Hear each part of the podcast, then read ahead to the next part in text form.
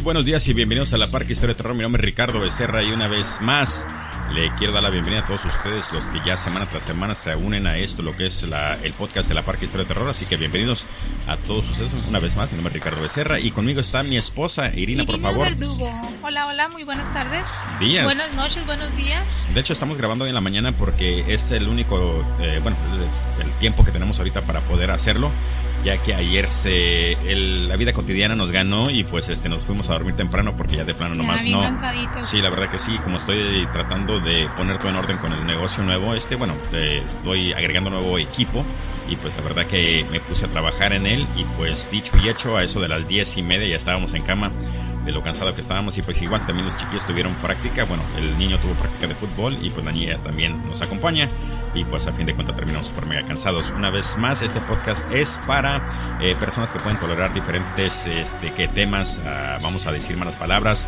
vamos a posiblemente hablar de Dios, posiblemente digamos que no existe, posiblemente digamos, ¿qué? Pues que pendeja y media. Pendejada y media. Exactamente, así que por favor, si se ofenden, ahí está la puerta, muchísimas gracias y a los demás, ya saben, pues este, bienvenidos y pues qué más podemos hablar. Ah, disculpen por eh, el error que cometí. La mala grabación del otro día. Sí, de hecho, disculpen, disculpen, disculpen, perdón, disculpen por la, sí, por la mala grabación, no me di cuenta y pues ahora ya, eh, antes de comenzar a grabar, me- pues revisamos que todo estuviera en orden, así que todo está bien y pues este, vamos a comenzar a grabar. Bueno, ya estamos grabando, ¿verdad? Qué estamos chingada grabando, madre, güey. eh. ¿Sabes una cosa de que, de que tengo que platicar? Es que un muchachito hizo un comentario y creo que varios, varios, de hecho dos o tres personas han hecho el mismo comentario de que, ah, de que no sé de qué hablo o que... De que te equivocas en palabras muy usadas Sí, de, cotidianamente o algo así. Ah, la razón que hago eso ah, y la razón que pudiera perfeccionar, digamos, o hacer un podcast, no voy a decir que súper mega aburrido, pero un podcast más profesionista o más así como que más profesional. Ah, pero no corrijo las palabras para poder ser parte del show, me explico. Entonces, si no lo corrijo antes de tiempo, es nomás para poder platicar y para poder tener ese tipo de relato entre mi esposa y yo. Me explico de que sabes que no sé qué significa una palabra o etcétera, etcétera, etcétera. Me explico. Entonces, el ejemplo perfecto que le estaba comentando a Irina es de que es como el villano, me explico, de que de, de la novela. Y de repente lo ves y lo comienzas a odiar, pero lo amas porque es un cabrón, pero odias, lo odias por ser un hijo de la chingada. Entonces, eso mismo estoy haciendo prácticamente yo, donde yo soy el, el ignorante, digamos, y he dicho miles de veces de que mi ignorancia es bíblica. Y sí, lo sigo haciendo, pero es parte del programa, es parte de, la, de lo que es Del el show. podcast, exactamente. Entonces, Pero puedo... aparte también te puedes equivocar en varias palabras porque el español no es tu primer idioma. Bueno, sí, pero lo perdí, pues. idioma. Sí, de hecho inglés ah, ahora domina todavía en mi cabecita, ah, bueno, cabezota. pero sí, ah, y no es ninguna excusa ni, ni, ni pretexto de por qué hago lo que hago, porque igual puedo entrar a Google en caliente y puedo corregir todas las palabras y así que fluya más, pero la verdad no lo hago, no lo hago porque sé que es parte del programa y creo que eso es un atractivo de que sabes que el Ricardo es un pendejo y que esto y que el otro, y lo tomo, lo tomo como pues parte del show, es, es, es- es mi personaje.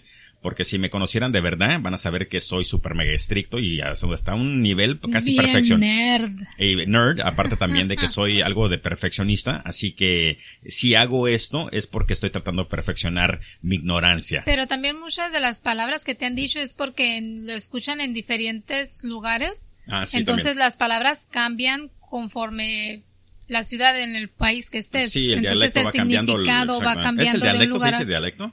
Pues el El, sí, pues, dialecto, significado. Sí, pues es por ejemplo como el muchachito que me, me decía que dejar de usar cabrón, pero pues igual para nosotros es Cabrón algo para común, nosotros es, es algo común y corriente. común. Exactamente, es como que eres un pende- es un cabrón como es un un vato mamá, me explico, un vato bien hecho, güey, es cabrón, me explico. ¿Y de dónde era la persona que te No me acuerdo, era de, de Centroamérica o, o de Suramérica, pero a lo que voy es eso, de que ah, si no conocemos también la palabra, exact- no, no es que no, ni se ofenden, no creo que se ofendan, pero no lo toman, no lo tomen literalmente si es algún tipo de error eh, por nuestra cuenta. Ah, tómenlo como lo que es, es un, es un podcast de comedia, me explico. Ah, así que, y también otra cosa, la razón que estoy dando esta explicación es porque no sé si se han dado cuenta, pero nosotros somos bien super pro personas. Ah, si hay algún tipo de injusticia, eh, la primera cosa que hicimos es que hablen las autoridades para que puedan tomar caso en el, como cartas en el, asunto. en el asunto. Así que por eso, entonces si estoy diciendo esto es para que entiendan de que si una persona se equivoca, no, en vez de decir ja, ja, ja, ja, ja, ¿saben qué? Eh, te equivocaste, sabes que esta es la manera que se dice, me explico, y por eso a veces también yo digo rabo a la parca HDT para que nos corrijan, pero también no. Es que hay que saber corregir. Eh, exactamente, entonces uh, si de repente sabes que, güey, no entienden ni putas madres, que esto que el otro, ok, sí, entiende también de que ya no es que te tragaste el anzuelo por el personaje que estoy haciendo, pero ya eh, también creo que te llevaste con la finta de que mi ignorancia en sí sí es bíblica. ¿Me explico? Entonces, en fin, uh, muchísimas gracias por todas las personas que nos han comentado de que por qué no subimos el podcast. Una vez más, no se equivocó. Bueno, yo me equivoqué, güey, porque pues igual grabamos dos horas y pues la cagué. Bien de madrugada nosotros grabando. Sí, sí, la cagué bastante y pues ni pedo. Ahora sí ya estamos grabando y todo tranquilo. Y pues vamos a comenzar a grabar. Así que una vez más, gracias a todos ustedes. Estar que ya comenzamos a grabar. Ah, sí, no, yo sé, güey. sí, verdad, puta madre, güey. Pero gracias. y hubo un chingo de personas que comentaron y lo que me impresiona, güey. Y gracias por estarnos esperando por el podcast, eh. Gracias, gracias, sí. gracias. Y una cosa que me impresiona es la cantidad de gente que se une día tras día no sé cómo nos están encontrando o si en sí es por lo de Spotify, pero la verdad que gracias. Este, me impresiona la cantidad de gente que me manda a solicitud día tras día, mínimo como 10 personas, y la verdad que me quedo como, ¿qué cabrón? Pues qué chingón, güey. Me explico. Yo creo que como ustedes están ¿Y escuchando. Sin grabar, ¿qué dices? Espérame, güey. Chingada madre, me interrumpe, cabrón. Estoy acá como que ya con mi ya ves, ¿para qué me dabas micrófono a mí? Sí, verdad, pues ya ni pedo. Pero a, lo que iba es de que como ustedes están escuchando y va subiendo de popularidad, entonces creo que por esa razón, eh, ahora el podcast es mucho más accesible o ya más personas pueden descubrirlo y por eso va creciendo. Una vez más, pueden pasar a las diferentes plataformas, a hacerse subscribe y a iTunes ocupamos que pasen, por favor, y le den cinco estrellas, algún comentario. Eso de la receta sigue, sigue pendiente, así que si quieren un chocoflan o no sé qué chingado para que mi esposa lo haga, adelante y pues muchos, muchísimos muchísimo agradecido. De hecho, estoy perdiendo peso. Me acaban de dar un cumplido, güey, de que estoy perdiendo peso porque no estoy tragando tanto. Y pues me quiero ver papito como el pandemonio, güey. Ya viste, ya viste la foto, ¿verdad? Que subí, güey. El, abdomen, cabrón. chingada madre, güey. Ah, ese es su cabello natural, güey. Déjate mamadas, ah. güey. Pero en fin, vamos a platicar ahora sí del, de el podcast. ¿Qué te parece? De la persona que vamos a platicar. Y de hecho, sácalo tú porque la verdad yo tengo que comenzar a buscarlo, güey. Adelante, comienza. Vamos a hablar de Tsutomu Miyazaki. Tsutomu Miyazaki. Va a haber unas palabritas por ahí de los nombres o los lugares que a lo mejor no pronunciamos bien porque pues están en... No, ya japonés, güey. En japonés, entonces... bueno, lo bueno es de que también ya tuvimos la oportunidad de leerlo. Uh, bueno, para mí, para mí es mejor porque ya tuvimos de, por la oportunidad de leer todo el guion. Y pues ahora, Dios quiera, no me equivoque y me trabe. Y si me trabo, ¿sabes qué, güey? Chingue su madre, no pasa absolutamente nada, güey. Carcajeate y ¿sabes qué, güey? Este güey es un pendejo. Y pues tranquilo, no pasa nada. En ríete de mí en el podcast nomás. Ándale, ríete. Sí, güey, porque si un día me conoces y te vamos a reír mi cara, me quedo como que, oye, imbécil, ¿qué te pasa? Nomás en el podcast es permitido. Eh, recuerden, es un personaje que hago. En fin. Ah, adelante con pues eso, por hablaremos entonces de Tsutomu Miyazaki, que es un japonés. Sí, es un asesino en serie un japonés. Un asesino en serie. Y está bien chingón, la verdad, eh, Les va a fascinar este cabrón, la verdad. Bueno, ¿me vas a dejar hablar o vas a empezar a...? No, tú adelante, güey, oh, okay. Bueno, empezamos. Dice, poco después de las 3 pm del 22 de agosto de 1988, Mari Kono, de cuatro años, dejó su hogar en el complejo de apartamentos de Iruma Village en Saitánama para jugar con su amiga. A las 6.23 de la tarde, después de que ella no regresó, el arquitecto Shigeo Kono, luchando por calmar su pánico, llamó a la policía para informar que su hija había desaparecido. Ah, y una vez más vamos a dar los, ah, los saludos al fin del podcast para que puedan eh, escucharlo y luego ya después hablar porque ya hemos hablado sí, como 10 ya minutos. mucha introducción. Exactamente, sí, güey. Casi al mismo tiempo que la llamada de la llamada telefónica de Cono, en un bosque oscuro a 50 kilómetros de distancia, de distancia, perdón, Mari estaba siendo estrangulada lentamente. O sea, ah. al mismo tiempo que el señor llamó a la policía, estaban matando a su hija de cuatro años. Okay. Mientras Mari se abría camino a través del complejo esa tarde, un sedán Nissan se detuvo cerca y un hombre se bajó del asiento del conductor. Le pregunta a la niña, ¿no te gustaría ir a algún lugar cool? Mari asintió su cabeza, tomó su mano y saltó hacia el auto. Ah, voy a interrumpir porque saben que, cabrón, una cosa que nosotros hacemos con nuestro hijo es, esta, eh, y ya lo he dicho varias veces, es el de Stranger Danger.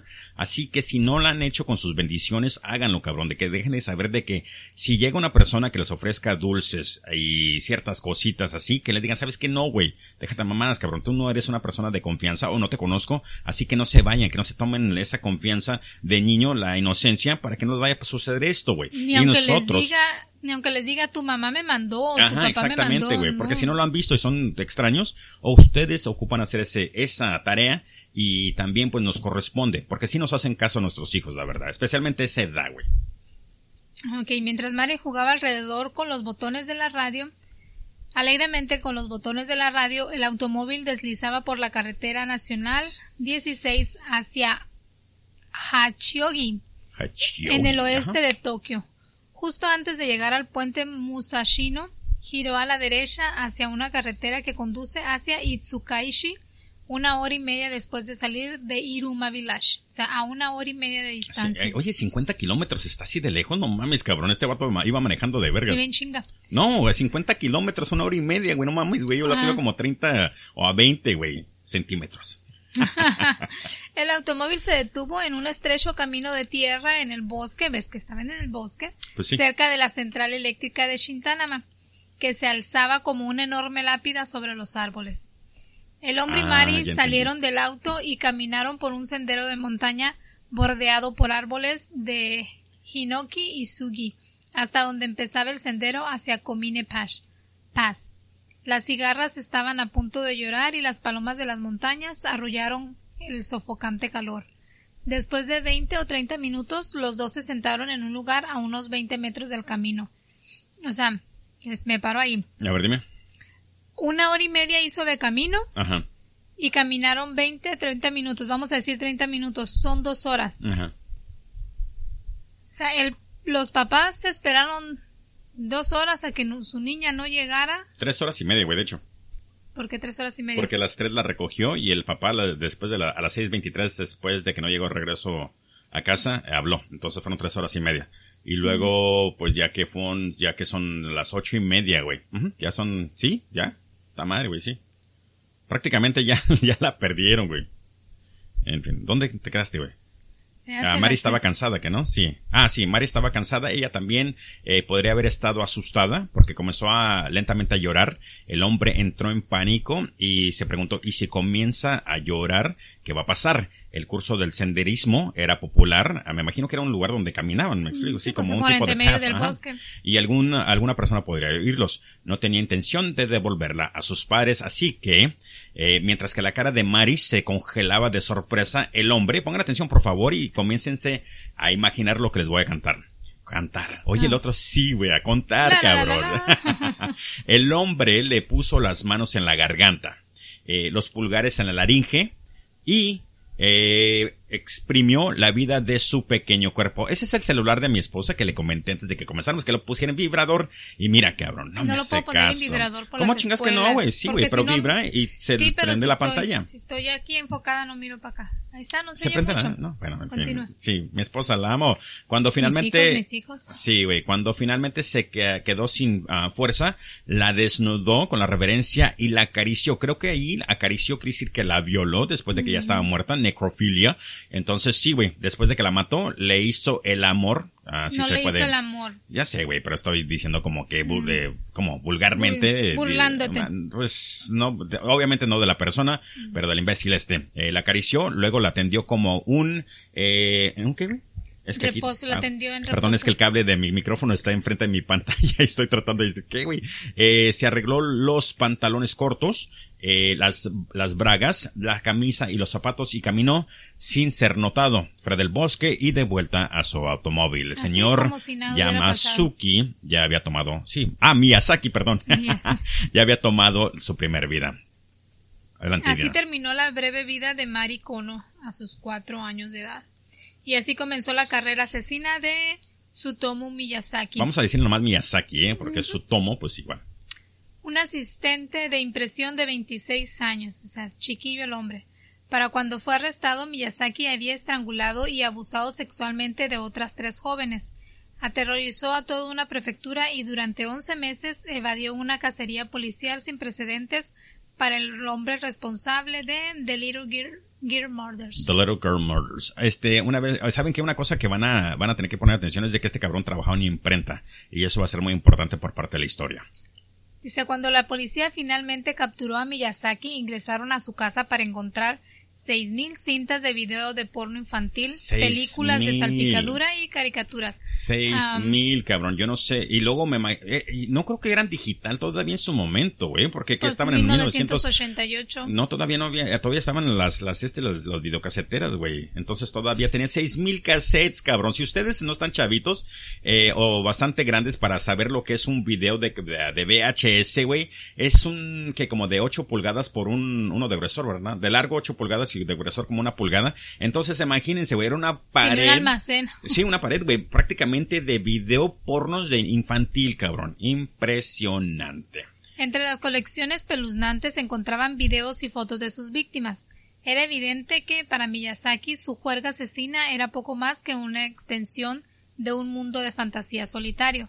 Ah, para él fue como jugar un juego, una jugada de un solo hombre dijo Akira Ishii, profesor de Derecho de la Universidad Aoyama Gakuin y psicoterapeuta que siguió de cerca el caso.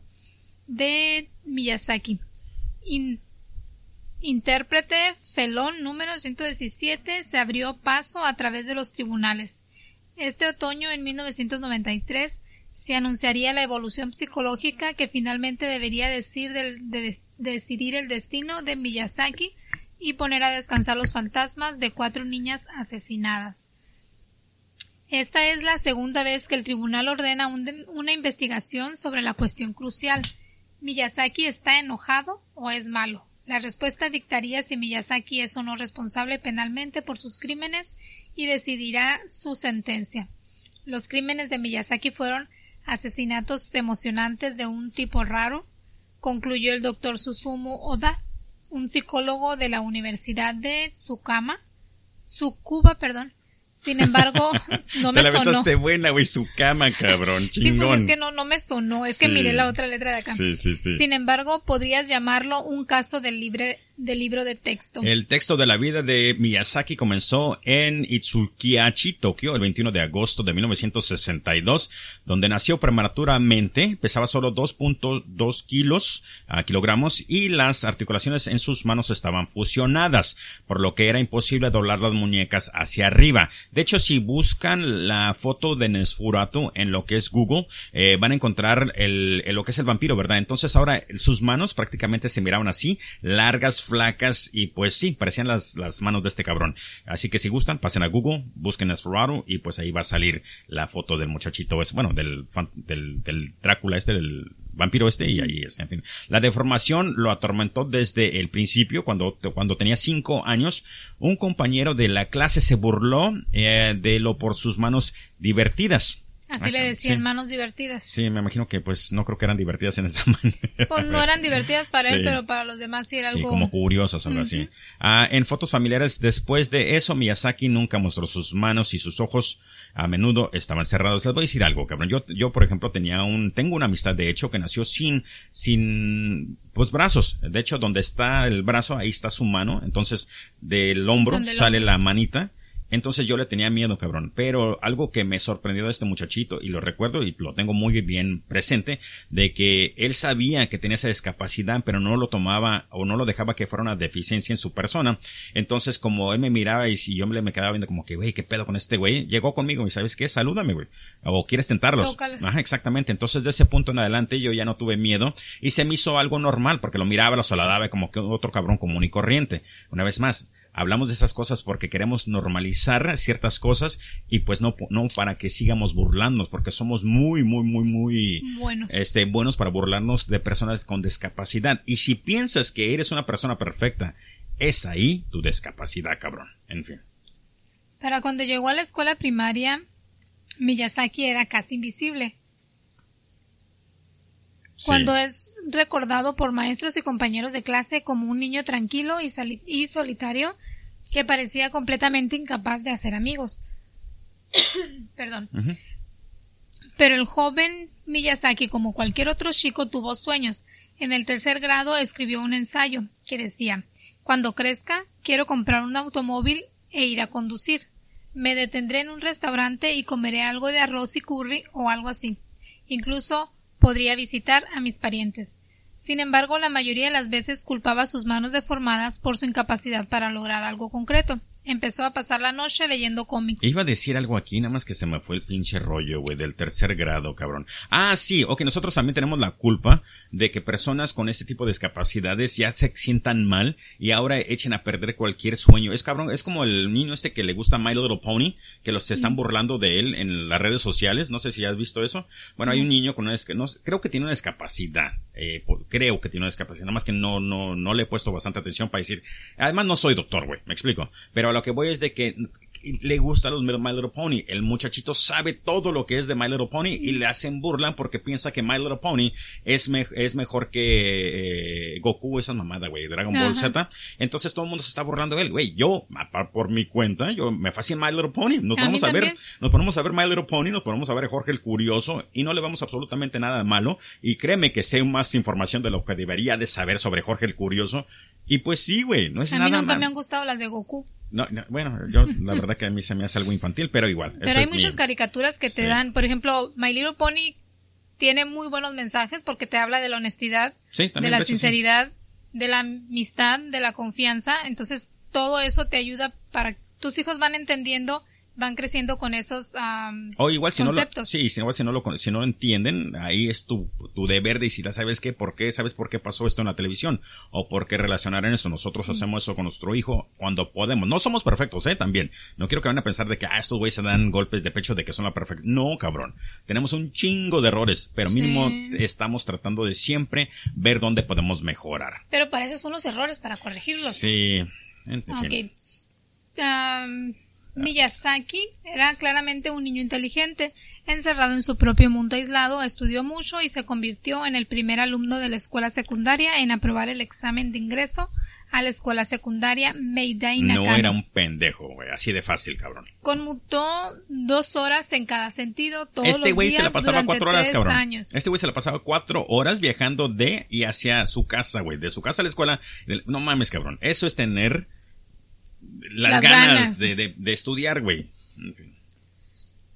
Todos los días durante tres años, pero finalmente comenzó a, a perder interés en sus estudios.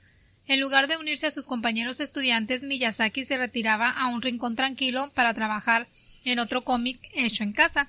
Su plan era ingresar a la Universidad Meiji, con la que estaba afiliada a su escuela secundaria, especialización en inglés y convertirse en docente. Se terminó en su último año cuando terminó el 40, un 40 grado de una clase de 56. Así que 16 personas le ganaron, güey. Pero pues igual no mames, güey. Pero inteligente. Con calificaciones tan pobres que no recibió la recomendación habitual de la universidad. Naturalmente, él culpó a su discapacidad. Ah, cabrón, entonces, eh, ¿estoy mal? Cuando terminó 40 en una clase de 56. No, o sea, terminó la, terminó, vamos a decir, su clase número 40 le faltaban 16 clases, pero ah. en el 40 tuvo muy bajas calificaciones. Sí, ya, ya, ya, ya, Una vez más mi ignorancia, cabrón, es bíblica, güey. Así que ya, chingón. Ahí comprobé que mi Ahí comprobé Ahí que sí, fue, Ahí sí fue mi ignorancia, güey. No, lo que pasó fue de que yo estaba eh, pensando de que una clase de 56 alumnos si estaba dentro por medio, me explico, que terminó como el 40, entonces 15 personas le ganaron. Eso interpreté yo, me explico. Entonces yo le hubiera decir, lo que pasó fue allí, güey, lo estaba traduciendo de español a inglés, de inglés a de español a inglés, y estaba tratando de, de, de hacer la, la, la, matemática, como que, ah, cabrón, pues oye, el vato es inteligente. En fin, sí. ok, entonces Miyazaki se conformó con un curso de técnico fotográfico en una escuela secundaria y después de graduarse en la primaria de 1983 se fue a trabajar a una imprenta propiedad de un conocido de su padre. Después de estos años durante los cuales ahorró más de 3 millones de yenes, que no sé cuántos sean dólares o en pesos. ¿Sabes qué, güey? Es como cuando el peso tenía los dos ceros y que de repente dos mil pesos eran nomás dos pesos y tuvimos que quitar, bueno, tuvieron que, tuvimos que, sí, güey, seguramente. Eh, le, le, sí, ¿Eran le quitaron. Dos o tres ceros? Eran tres ceros, güey, porque eran dos mil pesos y de repente ya no valía nada el peso y pues le tuvieron que quitar los tres pesos y ahora dos son dos pesos. Así que me imagino que tres mil yenes han de haber sido como unos que, tres si alguien sabe cuántos son, cuántos arroba la parca. Bueno, aparte en, lo que es 1983, güey. Y pudiéramos hacerlo Google, pero no lo vamos a hacer, güey, para que nuestra ignorancia sea bíblica. No, para que ustedes co- Comparta ah, también, güey, y compartan participen. y participen aquí. Exactamente. 1983, 3 mil, ah, 3 millones de yenes, ¿eh? Regresó a la casa de la familia donde compartió con su hermana mayor un anexo de dos habitaciones a la casa principal cerca del negocio de impresiones de su padre. Conocido en la ciudad por su inquebrantable cortesía, Miyazaki era propietario del El papá. Katsumi Miyazaki, que Ajá, era su papá, Exactamente. era propietario del Akikawa Shimbun, un importante periódico local en el área de Itsukaishi, el punto más interior de Tokio. Allí la familia Miyazaki tuvo una considerable influencia política. ¿Qué hiciste que no me oigo? No, lo que pasa es que estás pegándote mucho al micrófono y estás eh, haciendo peak el, el medidor, entonces o te quedas donde estás o te acercas y por eso tengo que regular acá. Eso fue lo que pasó. Ah. Sin Sí. embargo, la familia tenía poco influencia sobre Tsumotsu Miyazaki, su padre adicto al trabajo, estaba más interesado en recopilar video, ah, videoclips políticos y las últimas cámaras, entusiasmos, ah, entusiasmados que, que, que harían eco sobre eh, los crímenes de su hijo, la madre de Miyazaki, Eco Reiko. sombrío. ¿Eh? Eco sombrío. Ok. Entusiasmos que Sí. harían eco sombrío en los crímenes de su hijo. Ok, ahora sí explícame qué chingados es eso, ya que me interrumpiste, güey. Porque yo ya lo había leído como que, ah, ok, ya tengo un entendimiento. Pero ya que me interrumpiste, ahora dime qué es eco sombrío. Pues que iban a hacer un, iban a tener un cambio o eso le iba a ayudar a lo que él está haciendo, pero nadie se iba a dar cuenta que era de, que venía de ahí. Sí, por causa efectos de eso, exactamente. Más fácil así, como la otra vez, güey. Es el kinder, güey. Ahorita vamos a platicar de eso, güey. En fin, la madre de Miyazaki, Reiko. De hecho, está chingón ese nombre, eh, Reiko. Eh, también trabajó, pero ta- trató de compensar comprando regalos a Miyazaki, como el sedán ah, Nissan Langley, eh, en el que murieron dos de sus víctimas. Sí traté de hablar con mis padres sobre mis problemas, simplemente me ignoraban, confesó Miyazaki a la policía, incluso pensó en suicidarse, él no dijo. se suicidó antes de la primera Ay, víctima. Dios santo. En fin, las dos hermanas menores de Miyazaki, eh, Setsuko y Haruko, ah, siempre- estos dos güey son reggaetoneros, güey. Son las hermanas Zuko. sí, güey, yo te juro que Setsuko y Haruko, güey, son reggaetoneros. No, para mí son reggaetoneros, No serán los dueños del Zuko de Eh, aquí sí, de del su- México. Sí, sí, sabrá. Simplemente lo encontraron repulsivo, güey. Solo su abuelo Shi, Shokichi, eh, un hombre muy respetado que había eh, servido en el consejo de la ciudad, parecía enterarse genu- genuinamente en el niño, cabrón. A Miyazaki evitaba mujeres de su edad, tal vez porque era físicamente inmaduro. Chequen esto, güey, eh. Y si ustedes tienen este problema, no pasa nada, güey. Pueden tener relaciones, cabrón. Hay mujeres que van a aceptarlos porque yo no, yo no, ¿cómo se dice? Yo no cadezco de esta, Padezco. oh, padezco. Yo no padezco, güey, de Yo, este. yo no sé de lo que hablan. Yo no, sí, yo no sé de qué hablan, güey, porque la mía es de 30 centímetros, güey, gruesor de 10, güey, así que ya ni la Cálmate. chinga. Pero en fin, su pene no era más grueso que un lápiz y no más largo que un palillo de dientes, güey. Entonces Al ahora, revés. Es, ok, su pene no era más grueso, güey, Ah. de- como un lápiz. Y estamos platicando de esto la, la vez anterior, de que mi esposa no entendía de que el gruesor era de un lápiz, güey, un lápiz Sí, común y sí, corriente. eso sí lo entendía. No, no lo entendías, güey, porque te tuve Lo que que, no entendía explicar. era del palillo de dientes. Ah, entonces de largo, el palillo de diente que fuera como dos pulgadas, güey. Entonces, Sí. se imagina, parecía, eh, y de hecho también comentamos de que parecía el pene de un pinche gato. Oh, gracias a la chica que nos puso, nos mandó Sí, la lo, lo del gato, de güey, que sí, estábamos la- hablando de que los gatos al momento de tener relaciones con las gatas, Sí. las hacen casi que hablen a las pobres del dolor Sí. y que griten mucho. Y dice que porque el, el pene del gato tiene ah, Ah, como pues espinas. ganchitos, Sí, espinitas. Que previenen que salga, güey. Eso se le engancha a la gata Sí. y es para que no se salga. ¿Y sabes cómo le hace el amor el gato a la gata? A gatas. A gatas. El perro de perrito. el perro de perro. y yo a ti como se ve. ¿Cómo ven? Ok, seguimos A ver, ¿dónde con estamos, güey? Eso lo comentó un compañero de clase de la escuela secundaria. Yo creo que se lo vio cuando fueron al baño a hacer pipi o Ah, algo sí, así. yo creo que sí, güey. Sin embargo, su impulso sexual fue más fuerte que el promedio. Este güey se masturbaba cada rato, cabrón. Sí. Sí, pues imagino, dijo, ¿sabes qué, güey? Si no voy a poder, pues Nadie mínimo con chicas, yo. pues yo lo me lo hago, güey. Antes no se murió de La masturbación, güey. Manuela le va a ayudar. Sí, güey, su amiga Manuela.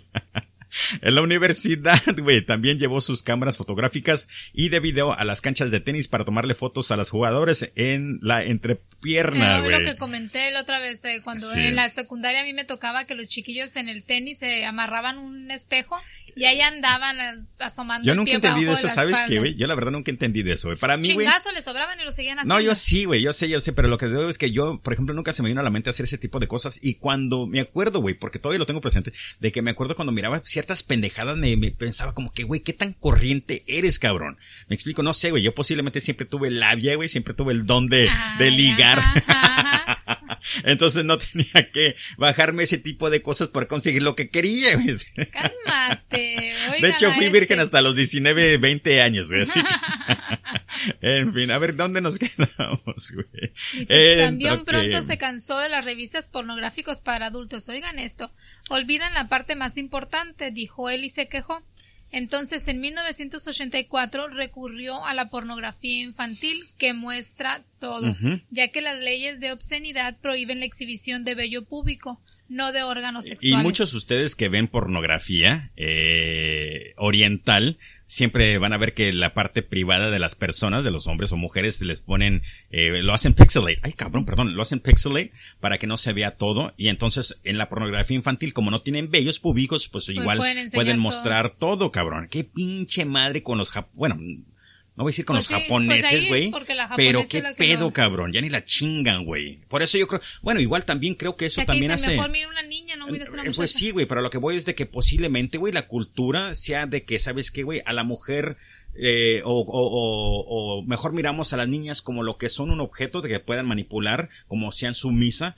Y creo que también por eso, eh, platiqué también de esto la última vez, de que por eso también traen las falditas que escolares. Entonces muchos de los antros o así, que ponen a niñas en, disposición, o ya mujeres que tengan lo que sea, las ponen en falditas como tipo niñas escolar, cuando ya son así como que todas rasuraditas y, en fin, un fetish muy cabrón, la verdad. Cuando era niño ah, no hizo amigos cercanos y por lo tanto no obtuvo información sobre el sexo en el mundo real, güey. No creo que también sus amiguitos hubieran hecho lo mejor o fueran la mejor eh, personas para informarles sobre el sexo en el Pues mundo real, güey. No, yo sé, güey, pero el padre tiene, padre o madre tienen que tener la responsabilidad. Nosotros, güey, te juro que so- estamos muy cabrón, mentes de abierta, nos- nomás no entendemos o no tenemos filtros, pero a nuestro hijo le decimos todo, güey. Porque Y- pues igual tiene, tenemos la responsabilidad para que no vaya al mundo y se lo hagan, o se lo transien o lo hagan pendejo, me explico. Y otra de las cosas es que en esos años en las escuelas no había educación sexual, no había materias de educación sexual, o sea, o te lo decían tus papás, o te lo decía un familiar, o lo descubrías por ti mismo, Sí, o la pornografía. malamente. Y el problema es que la pornografía no es lo, lo verdad, güey. No de hecho, miren, güey. Yo estaba en la universidad, cabrón, y ordenaba pizzas, güey, y la muchacha que entregaba, güey, nunca, nunca me quería ligar, güey. Nomás me quería mil dinero sin, me dejaba la pizza y ¿sabes qué, güey? Son 20 dólares. Y yo como que, ¿y el sexo? En la pornografía. es que en la pornografía quien te Sí, entrega güey, pizza. la- sí, la- me entrega la pizza y él se- no, no sabía lo que estaba hablando, ¿verdad, güey? No, pues es que yo no fui a la universidad. Ay. Dios santo. Entonces sí, güey, entonces yo como que el sexo, Ah, güey. no, no es que no fue a la universidad, es que yo no veía porno. Exactamente, güey, sí, sí, sí. Entonces, de verdad, este güey, como que la pizza, ya pagué 20 dólares y me la entregó y se largó, güey. ¿Qué pedo, güey? Espérate, espérate, ¿qué hubieras hecho si llegaba un chico? Ah, pues no, güey, Ah, pues. ah, ah, ah, Te digo, mi esposa siempre está para chingar, cabrón. A ver, en cambio, recuerdo, ah, recurrió a videos, cómics y pornografía para su emoción, güey. Oda también crece, cree que Miyazaki pensó que era importante, importante debido a su pequeño pene y sus manos deformadas. Recuerden que Oda era el médico que lo estaba analizando Ajá. todos los problemas. Eh, como entonces los, los vicios antinaturales de Miyazaki lo llevaron a matar. Ah, como señaló el profesor Ishii de la Universidad de Gauquín, las personas crecen en, en entornos similares pero nunca se convierten en asesinos. Quiere decir que otras personas han vivido lo que este imbécil vivió, pero no se No hicieron sé. asesinos. En fin, sí, güey. En fin. El El- desencadenante parece haber sido la muerte de su abuelo en mayo de 1988. Como recuerdan ustedes, el abuelo era la única persona que mostraba un sincero interés en él, pues todo el mundo lo rechazaba. ¿no? Tres meses antes O del quién sabe si todo el mundo lo rechazaba, güey. Él nos ha dado la oportunidad de darse a querer, güey. Pues creo sí, pero también. me refiero a en su familia. Sus hermanas Bueno, también sí, sentían sí. asco por él, Sí. su papá, su mamá. Entonces- imbécil. Tres meses antes del primer asesinato, su abuelo había sido su única relación adulta y cálida, y la muerte marcó el, rompi- el rompimiento de los últimos vínculos de Miyazaki con la sociedad. Miyazaki más tarde dijo que incluso como algunos de los huesos cremados de su abuelo, comió, perdón, alguno de los huesos cremados de su abuelo, un reclamo que Chunsuke Serikawa, crítico literario y testigo de la defensa de Miyazaki, cree quería reencarnar a su abuelo y creía que esta era la reencarnación, no estaría completa sin si quedaba parte del cuerpo de su abuelo. Ah, ahí no entiendo cómo este imbécil pensó que cotragarse su abuelo lo iban a reencarnar. Creo que más que nada fue de que quería que fuera por mala parte para que nunca estuviera solo, güey. Creo que esa fue la, mentalidad de este imbécil. En fin, la de, sí, la desaparición de su abuelo también complementó el de, de, estas ¿eh? distanciamiento. Eso mérito de Miyazaki de su familia. Una vez, eh, cuando su hermana menor le gritó por mirarla en el baño, eh, él la irrumpió y la golpeó Le golpeó su cabeza. Sí, güey, contra la bañera, güey. De hecho, eh, está en un video que estaba viendo, estaba obviamente buscando información y me topé con un video donde en sí muestran donde este, bueno, es una caricatura, pero de repente este güey está ahí de Peeping Tom, de que está en la puerta viendo a su, viendo a su hermanita tomando un, un baño y de repente la niña se da cuenta y como que, oye, güey, ¿qué estás haciendo, cabrón? Y este güey se emputa y como que, ah, sí, pendeja. Y pum, cabrón, le mete unas putizas, güey. Sí, güey, me imagino que debe estar ahí con su pinche pene de lápiz, haciéndose una puñeta, y de repente, como, ¿qué haces, güey? Pum, pues la agarra putazos. En fin, más tarde, cuando su madre le, le, sugirió que pasara más tiempo en el trabajo y menos con sus videos, Miyazaki explotó y también la golpeó, güey. Es como que, hey, güey, deja de ver tus videos. ¿Qué pendeja? Pum, güey, putazos. En fin, güey. y a la mamá. Sí, güey, a la le valía verga el mundo, güey. El padre de Miyazaki hacía tiempo que había dejado de intentar hablar con él. Este güey dijo, ¿sabes qué, güey? Se agarró potazos a la niña y a, y a su mamá, güey. Creo que también me va a tocar a mí, güey. Así que chingue su madre. Ahí muere, güey, cada quien por su parte. Tú haz lo que quieras, mijo. No pasa nada, güey. Sí, güey. Sácate tu lapicito y pinta, cabrón. Me sentí completamente solo, ah, dijo Miyazaki más tarde, y cada vez que veía a una niña jugando sola, era como si eh, verme a mí mismo. Entonces este güey pues se sentía como que se relacionaba con ellas, pues sí, se relacionaba con ellas porque igual exactamente, güey. Así que una vez más, y qué bueno que niños de 5 o 6 años no están escuchando esto, pero si sus bendiciones eh, ven a una criatura sola, posiblemente digan lo que yo le digo a mi hijo, ve y pregúntale que si quiere jugar contigo. Me explico, porque sí se siente feo, güey, de estar solo. Llegas a un antro, güey, todo pinche mundo tirando. Ah, no es un antro, ¿verdad? Eso es un antro y no hay niños de Sí, pero igual, güey, se siente feo llegar a un antro y tú estar ahí pisteando solo, güey. Que, que son buenos niños, pero les, se les dificulta socializar. exactamente. Entonces, ellos como que para dar la primera palabra o de juegas conmigo se les hace difícil, pero si alguien viene y les dice, juegas Ok, te dicen que sí. Sí, rápidamente, güey, porque luego se les nota en la carita como que, ah, sí, yo llevo a practicar a mi hijo fútbol y hay niños que se ponen así como que al lado de la cancha y le digo, ¿quieren jugar? Y rápidamente se calientan, se levantan en caliente y como que sí, güey. Y luego mis hijos les meten una paliza, cabrón. Les falta la iniciativa, pero no son malos niños. Sí, la primera de esas niñas a morir por las atenciones de Miyazaki fue Marikono. Eh, de hecho, ya platicamos de su muerte. Después de su desaparición, patrullas policiales con parlantes, sí, ¿verdad? Parlantes patrullaban eh, las calles advirtiendo a los padres que mantuvieran a sus hijos a la vista todo el tiempo. Ah, por fin, güey. Es como que sí, y, y, Okonaki, ¿dónde pues, está, güey? Allá. Después de que, ¿cómo Mataron dicen? Después de caído el niño al pozo, tapan el pozo. ¿Sí es así? Algo así. Sí, El chiste es ese. Arroba la parca HDT, cabrón, si saben el dicho que mi esposa acaba de cagarla, güey, porque... es que algo así dice, después de caído el niño al pozo, lo quieren tapar o algo así, pero no lo taparon antes de que se cayera. Sí, ya sé. Ah, ya sé, ok, ya, ya entendí. Ok, perfecto, güey. Posiblemente sí lo dijiste bien y yo soy el pendejo. En fin, aunque oficialmente fue eh, etiquetado como un caso de persona desaparecida, chingón, la policía comenzó la investigación como un asesinato, un asesinato de desde el, desde el principio. Ah, cabrón, la policía comenzó la investigación como un asesinato desde el principio. Ah, ok, ok, ok. Un periodista. Sí, dijo un periodista, pero sí, uh, siguió el caso de Miyazaki. Pero la, la policía como no encontraban el cuerpo ni nada, nomás era como desaparecido. exactamente, pero sí lo tomaron como una, un asesinato posible. Ok.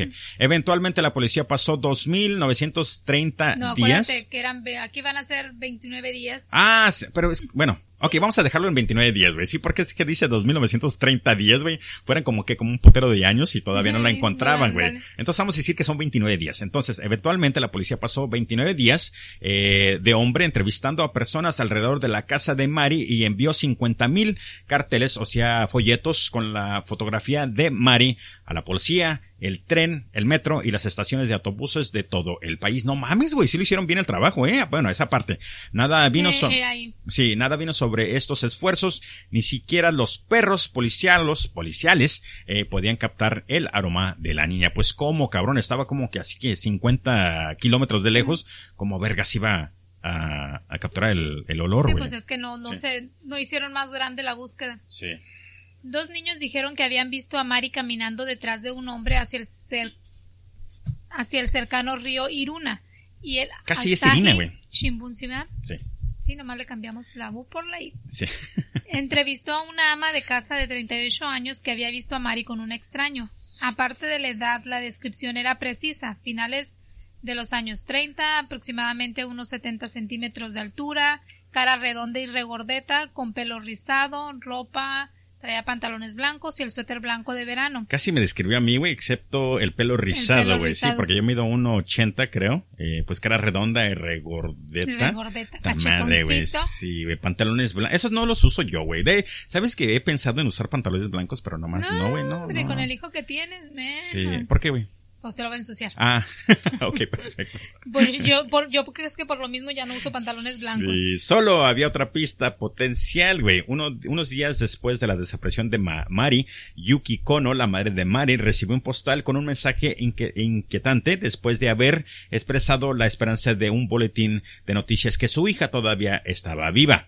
Decía, hay demonios por ahí. La policía de- deste- determinó la nota como el acto de una manivela. ¿Qué es manivela? ¿Una cosa mala? ¿Una, un chiste o qué? ¿Una travesura? Pues la mani- Eh, manivela que yo una herramienta. es como ¿Manija?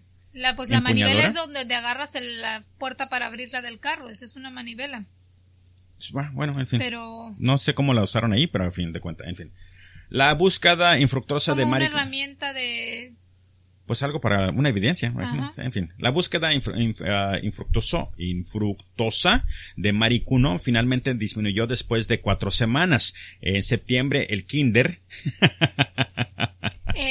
Aquí ven, güey, el Kinder Samaya Hikari Gauken. Y mi esposa dice, ¿por qué no dijo más? Dijeron el Kinder y ya, güey. el kinder de la niña. Sí, el Kinder de la niña, güey. Comenzó su nuevo eh, periodo sin ella, güey. Qué triste, güey. Es la verdad, Sí, cabrón. pues en la vida Qué triste, güey, sí. Imagínate, güey, ves que todo mundo está llevando sus eh, bendiciones a la escuela, güey, y tú te quedas como que vergas. Yo tuve que haber llevado a mi niña y no, güey. Yo la verdad que me destroza el pinche alma y me muero, cabrón. Sí, más Eh, que sí. nada porque no sabes dónde está, quién la tiene, quién no la güey, tiene. Como te no, comentaba, de que si por algo Dios guarda la hora me llega a suceder algo así con mis hijos, yo preferiría ese mismo día o cuando mucho al siguiente día que me digan, sabes que está muerto, aquí está su cuerpo, que estar con la inquietud de saber en dónde está, qué le están haciendo, lo Sí, están golpeando, lo están años y maltratando, años y están años. abusando de ellos, qué les está pasando. Sí. Preferible verlos muertos que saberlos en manos de alguien más. Sí, imagínate, sí. De hecho, ahí no lo había pensado y te comenté la última vez de que no lo había pensado y sí estoy de acuerdo contigo en esa manera, güey, sí. En fin, ah, ah, lee por favor. La búsqueda infructuosa de Mari Kono finalmente disminuyó después de cuatro semanas. En septiembre, ah, ya se la pusimos, Sí, ya había leído eso, güey, sí. Um, Dado la policía no ah, había... Dado que la policía no había recibido ninguna demanda de un secuestrador y no encontró ningún cuerpo, su archivo, categorizado bajo la categoría de personas desaparecidas, permaneció inactivo, pero muchos padres en el área no corrían riesgos.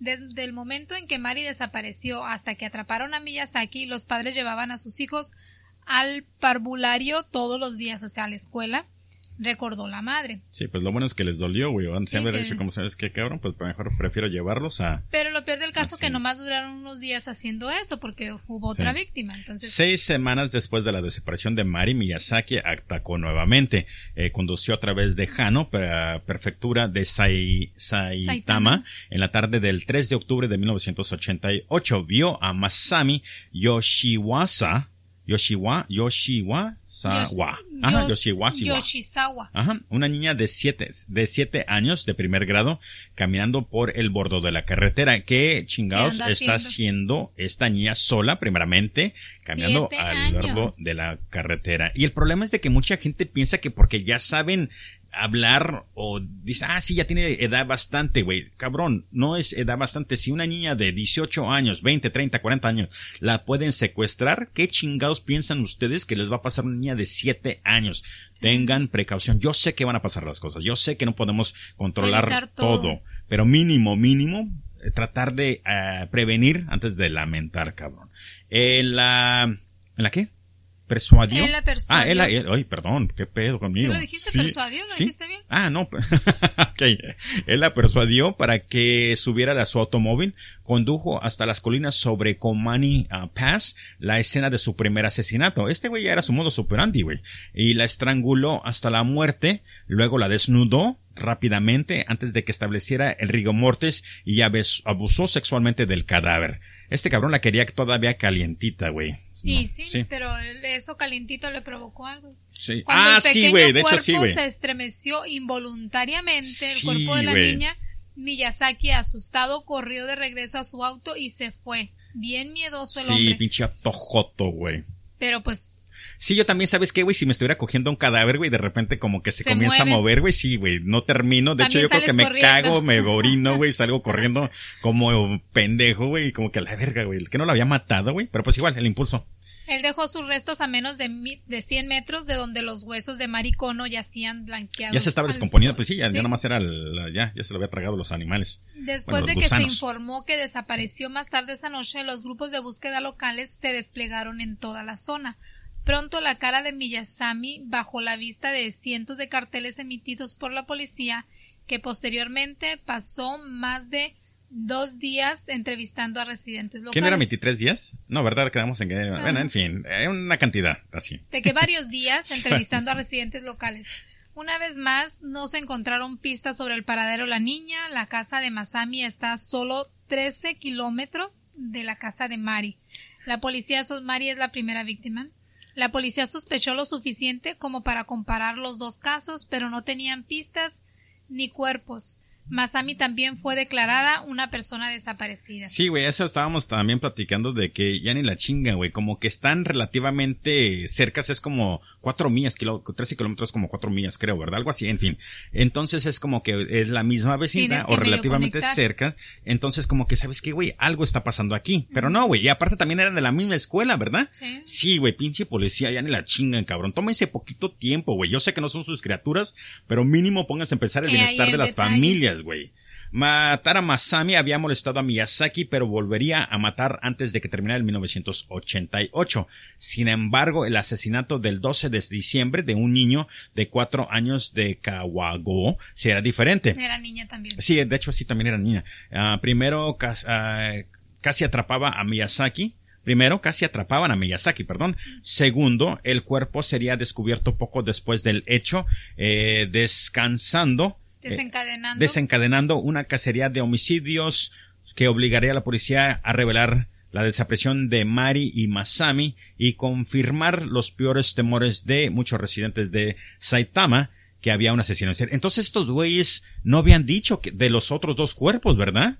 No, güey, porque mira, dice aquí, eh, No, lo que pasa es que cuando pasó la muerte de la tercer niña, que fue cuando descubrieron rápido los cuerpos de ella, entonces ya como que no, mira, pero empezaron sí, a que, relacionar. no, no, no, no, no, dice aquí, güey, dice, eh, des- desencadenó una eh, cacería de homicidios que obli- obligaría, güey, a la policía a re- a revelar la desaparición de Mari y Masami. Entonces no habían dicho nada, güey, de las dos. Posiblemente sí sabían de un Mari en su, en su, en su barrio y de Masami en el otro, pero no lo habían relacionado o no lo habían pasado a la ciudad, ¿me explico? Y luego al confirmar los temores que había un asesino en serie ahí alrededor, alrededor. En fin. Ok. Miyazaki nunca mostró mucha preocupación por la vida. He matado gatos, dijo, más tarde de manera casual. Tiró uno en el río, hizo otro con agua hirviendo. ¡Wow! También estranguló a su propio perro con un hilo de alambre. O sea, muchos de los asesinos en serie, como Sí, ya lo has platicado antes en otros podcasts, es de que empiezan con animalitos. Ya al momento de, no darles lástima a la muerte de los animales o algo, comienzan ya a, comienzan con personas. A buscar un tipo de estímulos más fuerte. ajá, y empiezan a agrandarlo, agrandarlo. Sí. Y de hecho, Me acordé de alguien conocido que nos dijo que él mataba perros, gatos y... Sí, los metía dentro de una bolsa, güey, y no los quemó, pero sí me acuerdo que los arrastraba con su bicicleta, güey, gracias a Dios. Que así los mataba, o sea, ah, arrastrándolos hasta que se murieran. Sí, güey, sí, estás... No, y hasta ahorita, oye, hasta ahorita está como una persona normal, no ha matado a nadie, o menos hemos sabido. Sí, güey. Bueno, en fin. Saludos.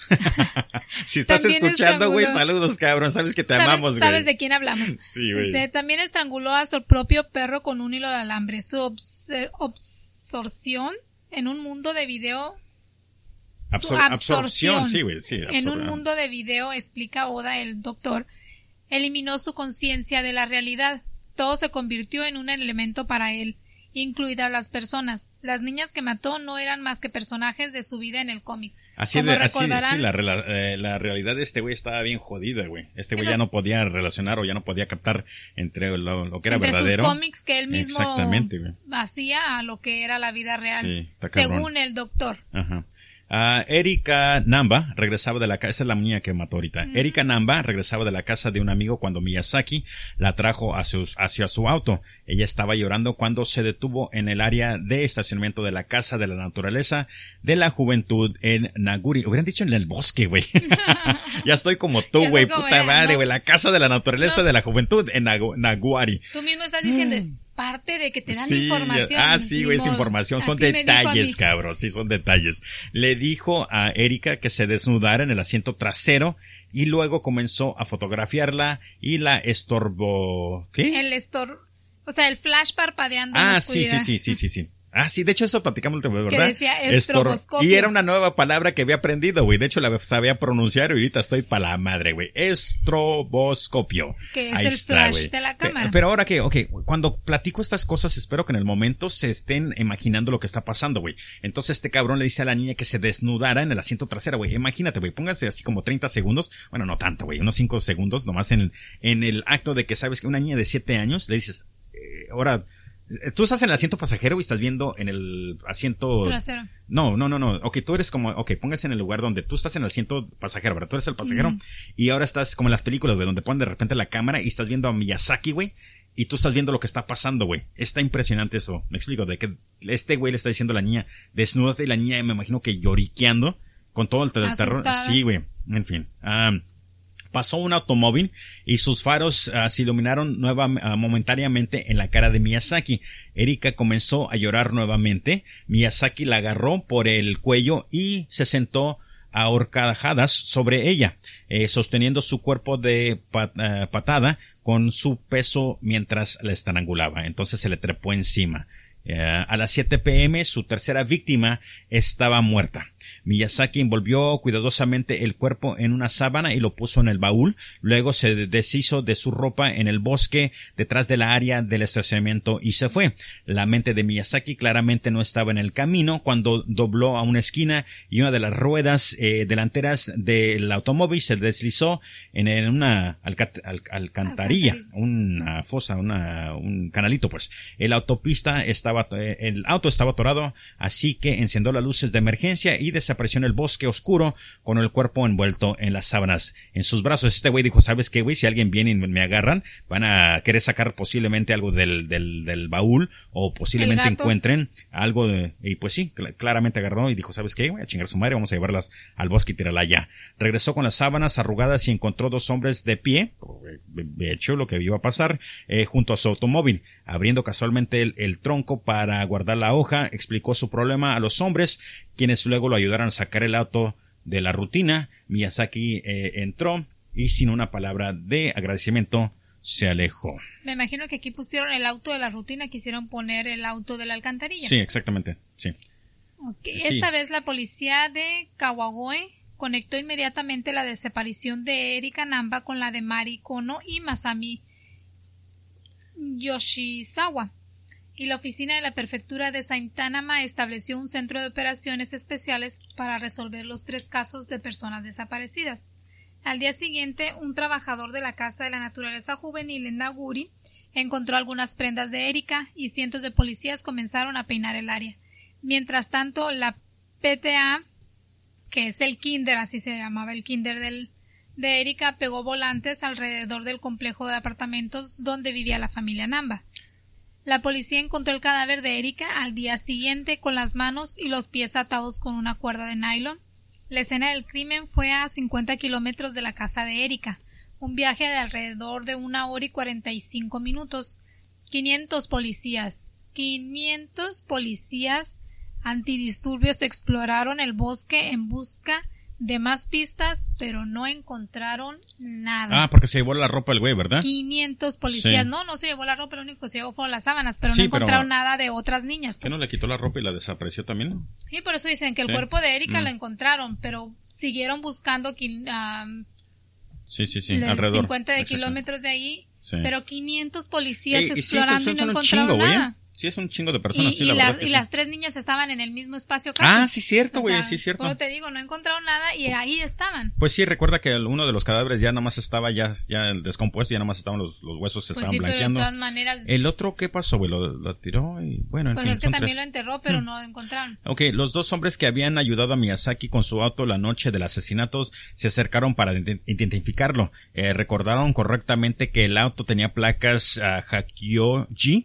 pero identificaron erróneamente el modelo de un, ah, del carro como un Toyota Corolla. Un error que la policía descubrió solo después de haber comprobado más de seis mil Corollas, mm, cabrón. no mames, cabrón. Está lleno de Corollas Japón. Sí, güey. De hecho iba para allá. Hay un putero de Corollas. en Japón, cabrón, es como los bochos en el estado de México, güey. este error ah, previó a los, privó. a los investigadores de lo que podría haber sido una ventaja un poquito más fuerte, güey. O sea, como que para el otro que te digan, ah, es que traía un carro así, así, a ver, déjame te muestro la foto del carro para que, me fuera, Sí, esa fue una, fuera una muy buena idea, güey, sí, porque... Como cuando hacen un retrato pintado, a ver, si parece a este. Sí, sí, sí. Ah, vista a la luz macabra de la recuperación del cuerpo de Erika, la desaparición de Mari y Masami apuntaron fuertemente hacia una, ah, hacia, hacia un crimen más serio. Todas las chicas eran de la ah, prefectura de Saitama. Lo que está diciendo del mismo espacio donde. Sí. Sí, ¿verdad? Ah, sí, de la misma, de la misma área. Todos vivieron a menos de 30 kilómetros uh, de uno al otro. Tan pronto como encontraron el cuerpo de la tercera niña, comenzaron a tratarlo como un caso de asesinato en serie, dijo una periodista de la policía. La policía descubrió que las familias tenían algo más en común. Todos les molestaban las extrañas llamadas telefónicas. El teléfono sonaría, pero cuando se respondía, la persona del otro lado no decía absolutamente nada si no lo contestaban, el, si no contestaban el teléfono, el teléfono sonaba hasta por 20 minutos. Sabes, aquí platicamos de esto de que no sé cómo este cabrón encontró la información para poder llamarles a sus casas. Se me hace raro, uh, pero pues... Pues una de las cosas que te dije es que, por ejemplo, las niñas iban saliendo de la escuela, dos de ellas, entonces posiblemente traían la información en su mochila o algo, ajá. O simplemente, ok, estoy agarrando a esta niña, la está buscando fulanita mamá o lo que sea, la sigo y ya sé dónde vive. ¿Sabes otra cosa que se me vino a la mente? Como trabajaba en una imprenta, entonces posible todas estas personas llevaban fotos y dejaban la información de... de, de Para encontrarlos exactamente. no, no, no. No, no, no, no, no. De que, por ejemplo, yo llevo a revelar las fotos. Entonces, ese es un momento yo tenía que poner Ricardo Becerra y luego mi número de teléfono para que si pasaban días después me pudieran hablar. Entonces, yo creo que este güey sabía la, quién eran las niñas en sí. Y ya tomé las fotos y luego ya como que, ok, esta es la niña que me que rapté, esta es la información de los padres. Y yo creo que por eso, posiblemente. Pues más eh, fácil de los volantes, ¿no? Que ponían para. En los volantes ponen el número de la policía. No pone el número de los padres, güey. de los padres. No, güey, pues que como que, ah, sí, ¿te imaginas, güey, cuántas personas le hubieran hablado a los padres? Sabes que tengo una pista, entonces, no, güey, no, no, no, no, en los volantes se pone el número del, del, del, la policía. En fin. ¿A dónde nos quedamos? A menos de una semana después ah, del asesinato de su hija, Shinichi Namba, como los conos, recibió una postal. Se formó a partir de las, de caracteres kanji, recortados de revistas y periódicos Luego se fotocopiaron y ampliaron para ocultar su origen. Decía Erika, frío, tos, garganta, descanso, muerte. Ahí este entiendo lo que es Erika frío, uh, pero no sé por qué puso frío y luego tos. La garganta obviamente porque creo que el, pues la ahorcó, ya está descansando y pues ya está muerta, güey. Pero qué curada que este güey te dijo, ¿sabes qué, güey? Tu hija tenía tos, güey. Tenía tos. Te y tenía frío, güey. Sí, güey, qué Eso pendejo, güey. Erika tenía frío, le dio tos, le dolió la garganta, pues Sí, la descansé y luego la maté, güey, pero sí, güey, que eres un pendejo, güey. No, no, no te hacías cargo de la sal, de la, de la, salud, de tu hijo, güey. La búsqueda de Mari y Masami no condujo a nada, no se descubrieron pistas que arrojaron luz, que arrojaran luz sobre el asesinato de Erika. Apenas pasó un día en que los informes de televisión no cubrieron los casos. Después del descubrimiento del cuerpo de Erika, la atmósfera de presión entre los padres y maestros de Saitama se convirtió en alarma. Un editorial de Asahi, de Asahi Shimbun a fines de 1988 atrapó el ambiente de pánico tenue. Al final decía, debemos depender de la policía. Así que añadamos nuestra súplica. Investigadores redoblen sus esfuerzos. Oye, güey, sí, pues, pues sí, güey, pero no mames, cabrón, si 500 personas no pueden hacer, no pudieron encontrar nada, güey, aunque hubieran, estaban haciendo lo posible, ya en su momento ya estaban haciendo todo lo posible, ¿sí me explico? Mm. Y como que, ok, entiendo, redoblen los esfuerzos, pero como que si yo fuera el jefe, como que, güey, estamos haciendo todo lo posible, cabrón, ¿qué más quieren que hagamos? Pues, Ni ¿qué modo, te- tienen que qué- ¿Qué descansar. puede decirte el policía? Ok, yo redoblo mis esfuerzos, pero tú como padre cuida a tus hijos, ¿no? O sea, Exactamente, sí, güey. si sí, sí. quieres que yo haga todo el trabajo, pues mejor tú Sí, no, evítamelo y, aparte- cuida a tus hijos. Sí, pues sí. Aparte también me imagino que todos los cabrones que estaban buscando ya ocupaban dormir y tragar y pasar tiempo con su familia, así que entiendo lo que le están Aquí la, pidiendo, la única pero solución es que los papás cuiden Sí, de sus hijos. sí, de no los dejen solos, ni a la, como al niño Y que se desapareció ellos, por que a la vuelta de la esquina estaba la tienda. O sea, ni media cuadra de su casa estaba la tienda y el niño desapareció y aparece muerto a los dos, tres días. sí. O sea, media cuadra, no los dejen solos. Eh, Mayasaki no mataría de nuevo hasta el verano siguiente, pero, eh, pero él todavía estaba ocupado. Alrededor de las 6 a.m. caminó a su trabajo el 6 de febrero. a Sheigo Kono, el padre de Mari, encontró una caja en la puerta de su casa y llamó a la policía. Además de cenizas, su, suciedad, fragmentos de huesos carbonizados y 10 dientes de leche, también contenía fotos de los pantalones cortos, ropa interior y sandalias de una niña, ah, y una hoja de papel de copiadora con cinco palabras. Mary, los huesos, creama- eh, cremada, investiga y estas son las pruebas y pruebas. Mayasaki había regresado al sitio de la muerte como lo había hecho varias veces y ya había eliminado los restos. ¿Quién sabe si este güey cuando regresaba ya se estaba también otra vez cogiendo los cadáveres, güey? Pero pues Ay, igual, no a los huesos, güey. O sea, mira, ahí, ah, en la nota del papá de, de Mari le puso Mari, huesos, Ajá. cremada, Investiga, investiga, y por aquí prueba. están tus pruebas, güey, sí. O sea, que Yo creo- investigara esos huesos, ahí le estaba queriendo decir que esos huesos son de la niña, Sí. que los investigue, que los mande cremar, que esa es una prueba. Sí. Y los dientes también, o sea, Sí. Iba a quieren decir que los una en- pendejada. quiere que encuentre el cuerpo. Iba a decir una pendejada, pero ya se me olvidó. Ok, los 10 dientes pequeños encontrados entre las cenizas fueron entregados inmediatamente a la División Legal de la Universidad Dental de Tokio para un examen, donde el doctor Sakuo concluyó que probablemente no pertenecían a Mari, pero después de una conferencia de prensa de la policía anunció este hallazgo. Suzuki cambió de opinión a la agonía de la familia de Kono. Su examen fue erróneo, dijo. Los restos podrían ser de Mari, pero después de todo. De los restos podrían ser de Mari después de todo, ok. Les dio como una esperanza de que sí podían ser de su hija. Ah, luego, un experto forense de la policía dio su veredicto sobre los 220 gramos de fragmentos de huesos.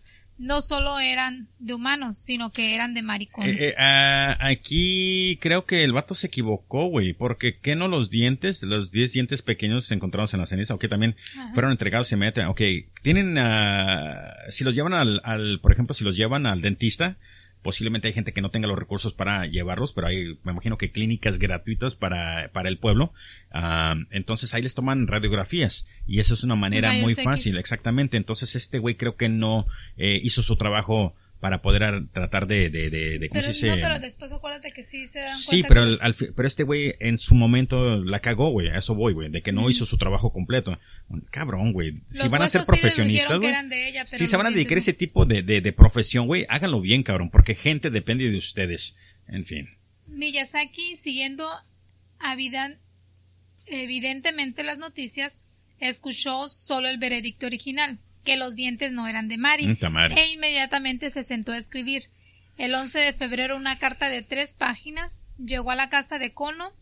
Él escribió de la sociedad del Asahi Shimbun, también recibió una Es un copia. periodista, ¿que no? Sí. Ajá. Recibió una copia junto con una foto tipo Polaroid de Mari. La carta se tituló Confesión del crimen y firmó Yuko Imada. Un juego de palabras con Ahora lo diré. Pues la caja de cartón con los restos de Mari enfrente de su casa, así comenzó. Hice todo desde el comienzo del incidente de Mari hasta el final.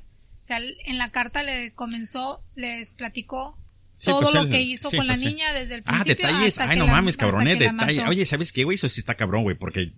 Ay, no, güey, yo la verdad no quisiera saber cómo murió mi hijo, la verdad. Mm. Sí, güey, imagínate leyendo, ¿sabes qué, güey? La desnudé, la violé, güey, le hice... No, cabrón, en fin. Vi la conferencia de prensa de la policía donde dijeron que los restos no eran de Mari.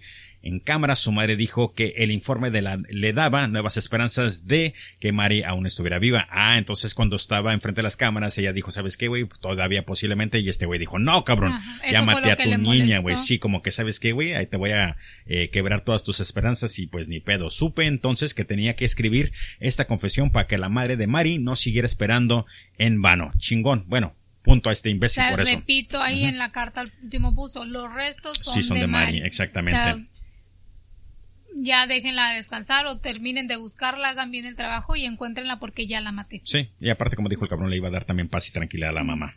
La confesión causó un alboroto. Al día siguiente, la policía de, Saita- de Saitama finalmente clasificó el caso de Mari Kono como un homicidio y estableció un centro de especial para investigar su secuestro y asesinato. Los expertos en escritura a mano examinaron la nota de la confesión, pero no pudieron establecer el sexo del autor. Más de medio millón de folletos policiales que citan la confesión fueron, entregados a casas en las áreas donde vivían las niñas. La policía, sin embargo, identificó correctamente la instantánea de Mari como una tomada con una cámara mamilla 6x7, como las utilizadas para las impresoras. Es lo que dijiste hace rato, Sí. que, que él trabaja en una impresora, entonces él todo lo que hacía, las cartas, ah, las fotos que tomaba, todo lo que él hacía, lo tomaba de la impresora. Sí, Entonces, sí, sí, sí. De ahí se pudieran haber agarrado para poder dar con él. Y sí, ¿sabes qué? Creo que sí hubieran tenido la... Sí, porque si saben que hay imprenta, entonces vas y buscas a las imprentas para tratar de, de ¿sabes qué? Este tipo de papel. Y, y casi todo el papel tiene algún tipo de serie, güey, atrás en la parte postal, especialmente si son de, de, de fotografía. Así que sí. Bueno. Otra pista que madre, güey, fue- pinche policía, güey. Yo, la verdad, voy a ser detective privado, güey. Pero pues estamos hablando del 88, no había Sí, tanto bueno, como ahorita ahora. ya con un pinche celular hacen O todo, es lo que te iba a decir ahorita con la tecnología como está avanzando. Sí, bueno, entonces me Otra- queda hacer podcast. Otra pista que quizás fue inadecuadamente seguida, también llegaron a la conclusión acertada de que la caja era del tipo corrugado de doble pared que a menudo se usa para enviar lentes de cámara. Se determinó que el tipo de letra en las tarjetas postales procedía de un fotocompositor y se copió en una copiadora industrial. O La, sea, la, ca- la caja era de los de las fotos de su jefe, güey. Ya sabes que como agarraba o compraba las, ah, las más recientes cámaras. Entonces yo creo que de ahí sacó, De ahí sacó. el baúl este. La policía más tarde se negó a comentar si iniciaron o no una investigación de Ahí imprentas en la zona. ahí está. Pero más tarde no se sabía si lo habían hecho o no. Sí, pues por eso dijeron que se negaron, güey. Así Los que. conos esperaron tres semanas antes de que la policía anunciara oficialmente que la caja contenía los restos de su hija. La caja contenía casi un esqueleto completo de una niña de cuatro o cinco años y dos de los dientes coincidían perfectamente con los rayos X del trabajo dental de Mari. El 11 de marzo de 1989, más de siete meses después de que fuera declarada desaparecida, Mari fue sepultada. Sus manos y pies no parecían estar con los restos, dijo Kono en el funeral, que es el papá de la niña. Cuando llegue al cielo no podrá caminar ni comer. Devuelve el resto de sus restos. O sea, Devuelve el resto de sus restos, sí. ¿Sabes qué, güey? Puntos a Shinogi Kono. Ah, entiendo de que él está diciendo que no va a poder ni caminar ni comer porque no tiene los pies, güey. ni las Pero manos. sí, bueno, ¿qué dije yo? Sí, que no Ni las manos ni los pies, que no? Ajá. Sí, ok. Pero ya como fantasma, güey, o como espíritu, creo que eso ya se va, güey. No creo que se quedó como que puta madre, güey. Su alma vuela. Sí, güey. en fin, pero cada quien Pero sus como creencias, padre- güey. como padre quieres tener güey, el sí, cuerpo sí, sí. completo del Sí, hijo. no, sí entiendo esa parte, pero sí me quedo como O que, sea, güey, lo, lo ya tratan- chingas, güey. Ah, como lo lees, aquí se oye cómico. Sí. La pesadilla no había terminado. Los conos regresaron a casa del funeral para encontrar otra caja de Otra carta. otra carta, perdón, de Yuko Imada. Así era como firmaba el Miyazaki. Ha de haber sido un personaje en sus cómics, güey, yo creo. Ajá. Sí. Este etiquetado simplemente como confesión. Narraba los cambios de Miyazaki que Miyazaki había observado en el cadáver de Mari. Pongan atención, por favor, eh, porque este güey estaba, la verdad, algo un pinches loco. Y para que haya escrito esto, güey, ya no tiene madre, cabrón. En fin. Antes de darme cuenta, el cadáver de la niña se había puesto rígido. El rigor. Quería cruzar sus manos sobre su pecho, pero no se movían. Muy, muy pronto el cuerpo recibe manchas rojas en todas partes, grandes manchas rojas como la bandera de Inomaru, que dijiste tú que, era Que como es la el bandera sol de naciente, Japón. exactamente. como si te hubieras cubierto todo el cuerpo con sellos de chanco rojos. Eso no supimos qué No chingados eran chanco, así que si saben qué chingados es un chanco rojo. Si alguien japonés por ahí sabe. Sí, por favor, déjenos saber, arroba la parca HDT. Después de un tiempo el cuerpo está cubierto con estrías. Antes era tan rígido, pero ahora se siente como si estuviera lleno de agua Sí, y pues huele se está inflando. como huele algo mal, como nada que haya solido en este mundo tan amplio. Eso escribió el güey, o sea, un muerto a qué voler, pues a rayos y centellas, que se cree que voler a florecitas. Sí, güey, no lo tienes en el en- con el congelador, Sí. imbécil, así que sí, güey. Oye, pues es como si eh, una vez en el otro podcast, cuando estaba todavía con Hugo Sánchez, eh, llegué porque llegué a su casa y estaba un perro muerto, güey. De que hecho vienen, eh, lo habían puesto dentro de una fosa donde el medidor de agua, ya ves que en San Luis Ah. les ponen una, un, algo de concreto y luego pues no tapan y hay un putero de accidentes. Gracias, San Luis. Pero a fin de cuentas estaba el pinche perro ahí, lo taparon, güey, pero ya pestaba horrible, güey. Y luego con el calorón. Sí, entonces a eso va a pasar, güey.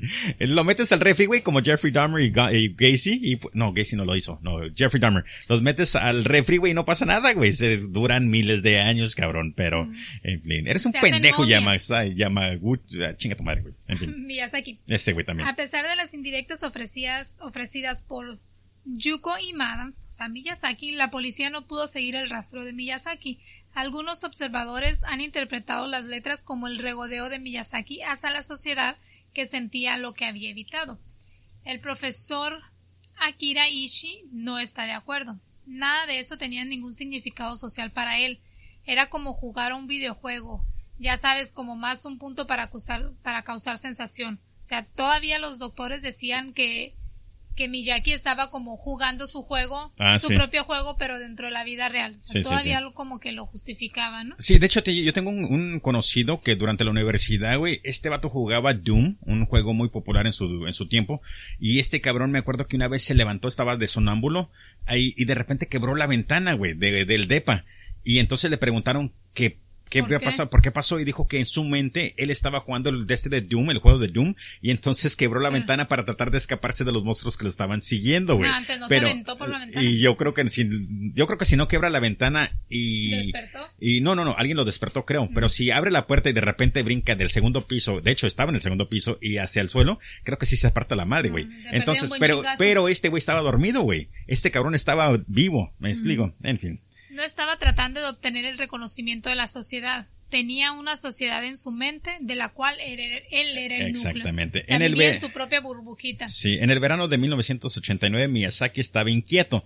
Se saltaba del trabajo con más frecuencia para pasar horas sentando en Sentado. las... ¿Sentado? ¿Qué? Sentado con las piernas cruzadas en su habitación editando sus ah, preciosuras cintas de video. El primer día de junio vio a niñas jugando cerca de la escuela primaria Akishima y persuadió a una de ellas para que se quitara las bragas. O sea, los calzones. Este güey, aparte de estar todo pinche deforme y todo, güey, Tomos tiene labia, güey. No, Ah, sé, sí. cabrón. Porque fíjate que una de las cosas que hasta ahorita no han mencionado que cuando subía a las niñas las amenazaba con pistola No, o algo, sí. simplemente les decía, o sea, súbete o Ajá. quieres hacer esto, o sea, Exactamente. O yo creo que, ¿sabes que otra cosa que también posiblemente no les enseñaba las manos, güey? Porque si les enseñaba las manos o nomás así, han de haber dicho a las niñas como que, ¿sabes qué, güey? Me das miedo. Entonces yo creo que las escondía, las ponía detrás de su espalda. Pues sí, y pero a lo fin que de me cuenta- que no- no- no Sí, eran ya sé, ya sé, yo sé a lo que vas.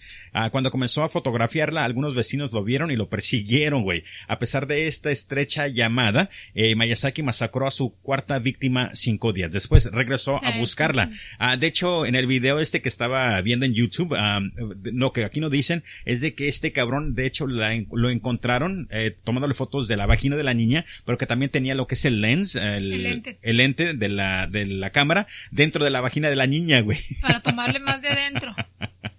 No mames, cabrón, qué chinga, es como que puta madre, güey. ¿Quieres ver, güey? Agarra un trozo de carne, güey, hazle una rajada, güey, y ya está. Ese era, ese era su zoom. Sí, güey. Agarra sala, no, este, ¿cómo se llama esta pinche carne? Una pechuga de pollo que agarre la parte. No, bueno, en fin, uh, se llama roast beef, güey. Aquí vulgarmente le dicen que la vagina eh, de una mujer de color eh, se parece a roast beef, en fin, carne, mm. algún tipo de carne, güey. En fin, en fin, dale, güey. Un corte de carne X. El 6 de junio dejó su bungalow para las canchas de tenis en Ariake, cerca de la bahía de Tokio, pero los tribunales estaban cerrados. En un parque cercano encontró a Yako Nomoto, de 5 años, tocando solo. Removiendo, estaba solo, estaba solo. estaba solo. Removiendo casualmente la tapa de la lente de su cámara, Miyazaki se acercó a Yako y le pidió que posara para las fotos. Luego tomó varios disparos hasta que Ayako se acostumbró a él, o sea que le tomó varias fotos hasta que ya la niña se acostumbró a que le estuviera tomando fotos. Sí. Y le dice, vamos a tomar algunas fotos dentro del coche. Persuadió llevándola a su Nissan. Miyazaki estacionó a unos 800 metros de distancia mientras Ayako rebotaba en el asiento estaba trasero. jugando. Mientras la, la entregaba, mientras le daba una goma de mascar, la niña comentó sobre sus manos deformes. Esto enfureció a Miyazaki, sacó un par de guantes de, guantes de vinilo. Eso es lo que les pasa a los niños que dicen cosas como esa, y gruñó, agarrando de ella por la garganta. Ella pateó y pateó, pero fue... Cojea. Pues no sé pero fue cojea en cuatro... Pues la mató, güey, en cinco, cuatro o cinco minutos, güey. Sí, pero eh, fue, el esfuerzo, güey, sí. O sea, la mató en cuatro o cinco minutos. Confesó más tarde, para cerciorarse de que ella estaba muerta, él grabó su boca y ató a sus manos con la cuerda de vinilo. Después envolvió el cuerpo en una hoja y en una sábana y la puso en el tronco del coche será en la cajuela del coche. Sí, sí, sí, Esta vez se llevó el cuerpo a casa y se detuvo en una tienda de videos en Koenji para alquilar una cámara. La casa estaba a oscuras cuando estacionó al lado del bungalow de dos habitaciones, en su casa. Sí, güey. Esperó dos horas ¿Vas a comentar algo? No, no, adelante, adelante. Es que estoy aquí, que ya se me dormieron las nalgas una vez más, güey. Así ya que ando... las roncar, ¿no? Sí, güey, es que no, me estoy moviendo. Si me escuchan esa madre, güey, es mi silla, güey, que de repente, de repente tengo que moverme, güey, porque sí, güey, después de casi una hora ya que llevamos grabando, como que eh. se cansan, güey. En fin. Esperó dos horas, luego llevó el pequeño cadáver al interior, donde se quitó la ropa y la limpió con una toalla.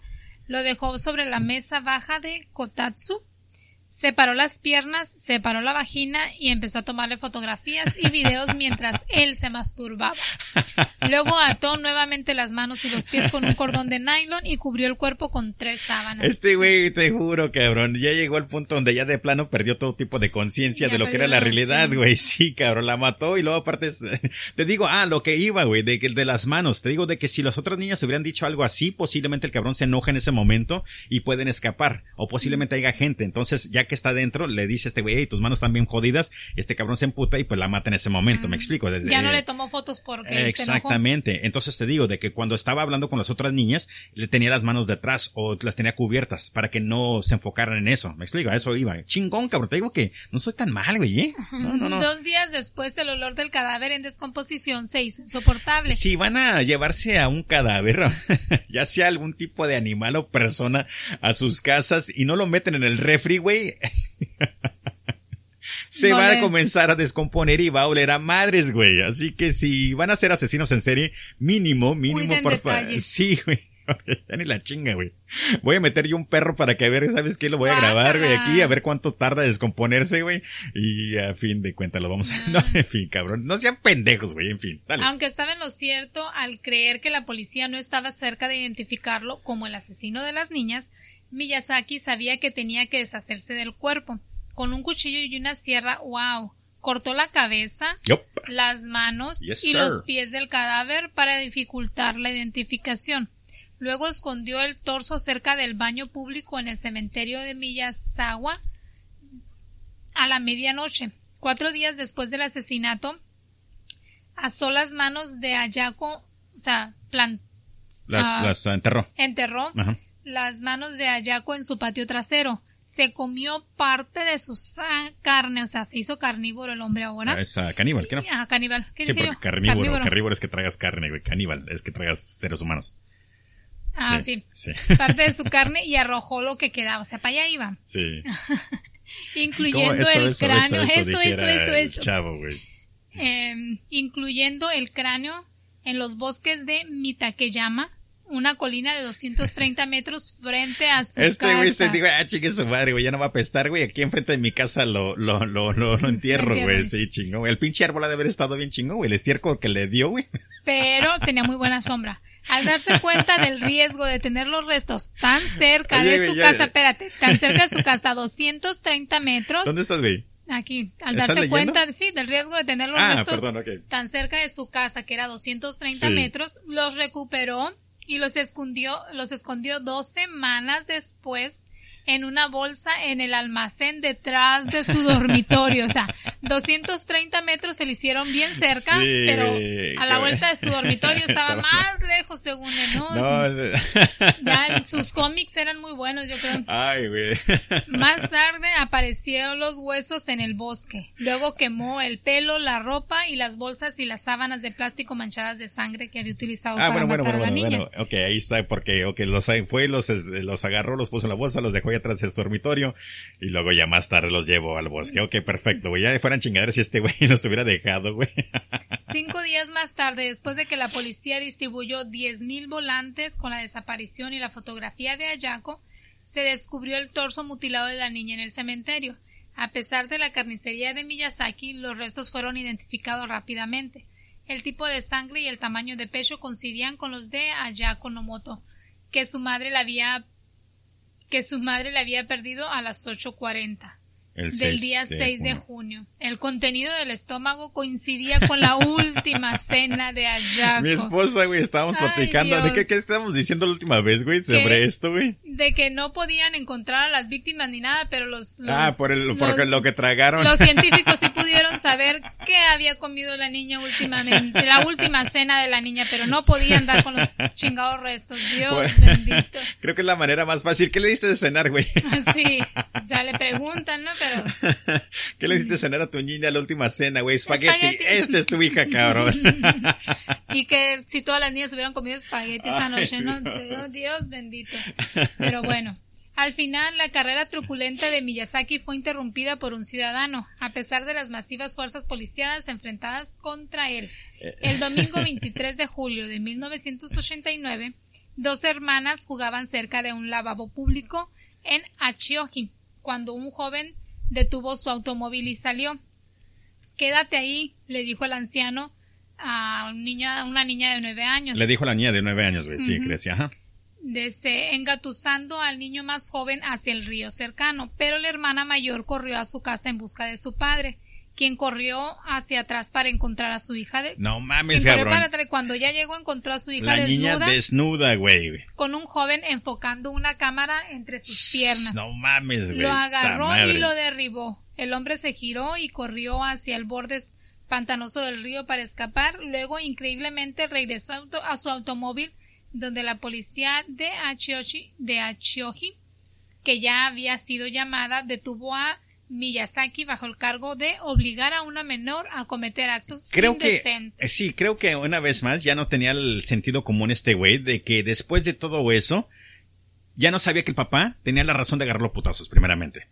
¿Verdad? Que no sabía de que lo que había hecho estaba mal. Y tercero. Volvió es- como si eh, nada. Sí, güey, como que ah, pues ya, ya pasó tiempo, güey, 15 minutos después, como que ya, pues ya me voy a la casa, güey. O vamos a ver si las niñas todavía están ver si ahí. todavía está. Porque recuerda de que Deja, regresó, güey, no, sí, porque la tercera persona regresó días después y la encontró. Entonces, eh, ha de haber dicho, pues el otra vez fue tres días, 15 minutos, ok, perfecto, ya voy por ahí otra vez, güey. En fin.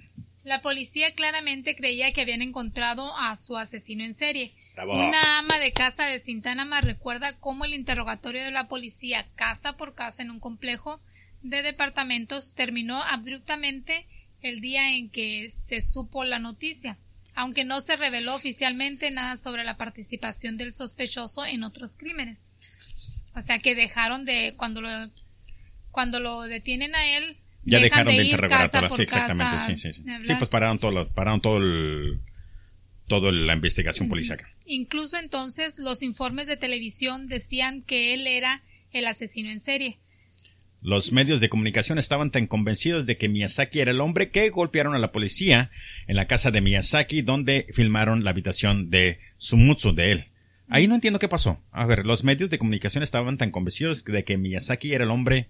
Ah, que fueron en caliente, güey, cuando escucharon que habían escuchado eh, que la policía había agarrado al asesino en serie. Fueron a la casa de Miyazaki y ahí es donde comenzaron todo el desmadre. Ok. Ah, ya. 17 días después, Miyazaki confesó haber asesinado a Nomoto de Ayako, cuyo cráneo, cráneo fue hallado al día siguiente en las colinas de Os- Okutama. Las otras confesiones siguieron rápidamente. Primero el asesinato de Erika Namba, luego de Marikono, de quienes se descubrieron videos entre las 6.000 cintas en la guarida de Miyazaki. A mediados de septiembre, después de una prueba psicológica preliminar por parte de los psiquiatras de la NPA, concluyeron que Miyazaki mostró sin trastornos inmediatamente aparentes y confesó el cuarto de los asesinatos de las ni- el- yo creo que quisieron decir confesó el cuadro de los asesinatos de las niñas, o sea, de cómo Oh, ¿en las había las- asesinado y todo. ¿El modus o dónde las enterró? no, el, cuadro es como de cuarto de los asesinatos. de co- cuando dicen el cuadro de la Ajá. investigación es de si las mató, cómo las mató, Sí, oh, por qué ok, y ok, todo ok. eso. Sí, como ya empezó la a confesión completa, confesar.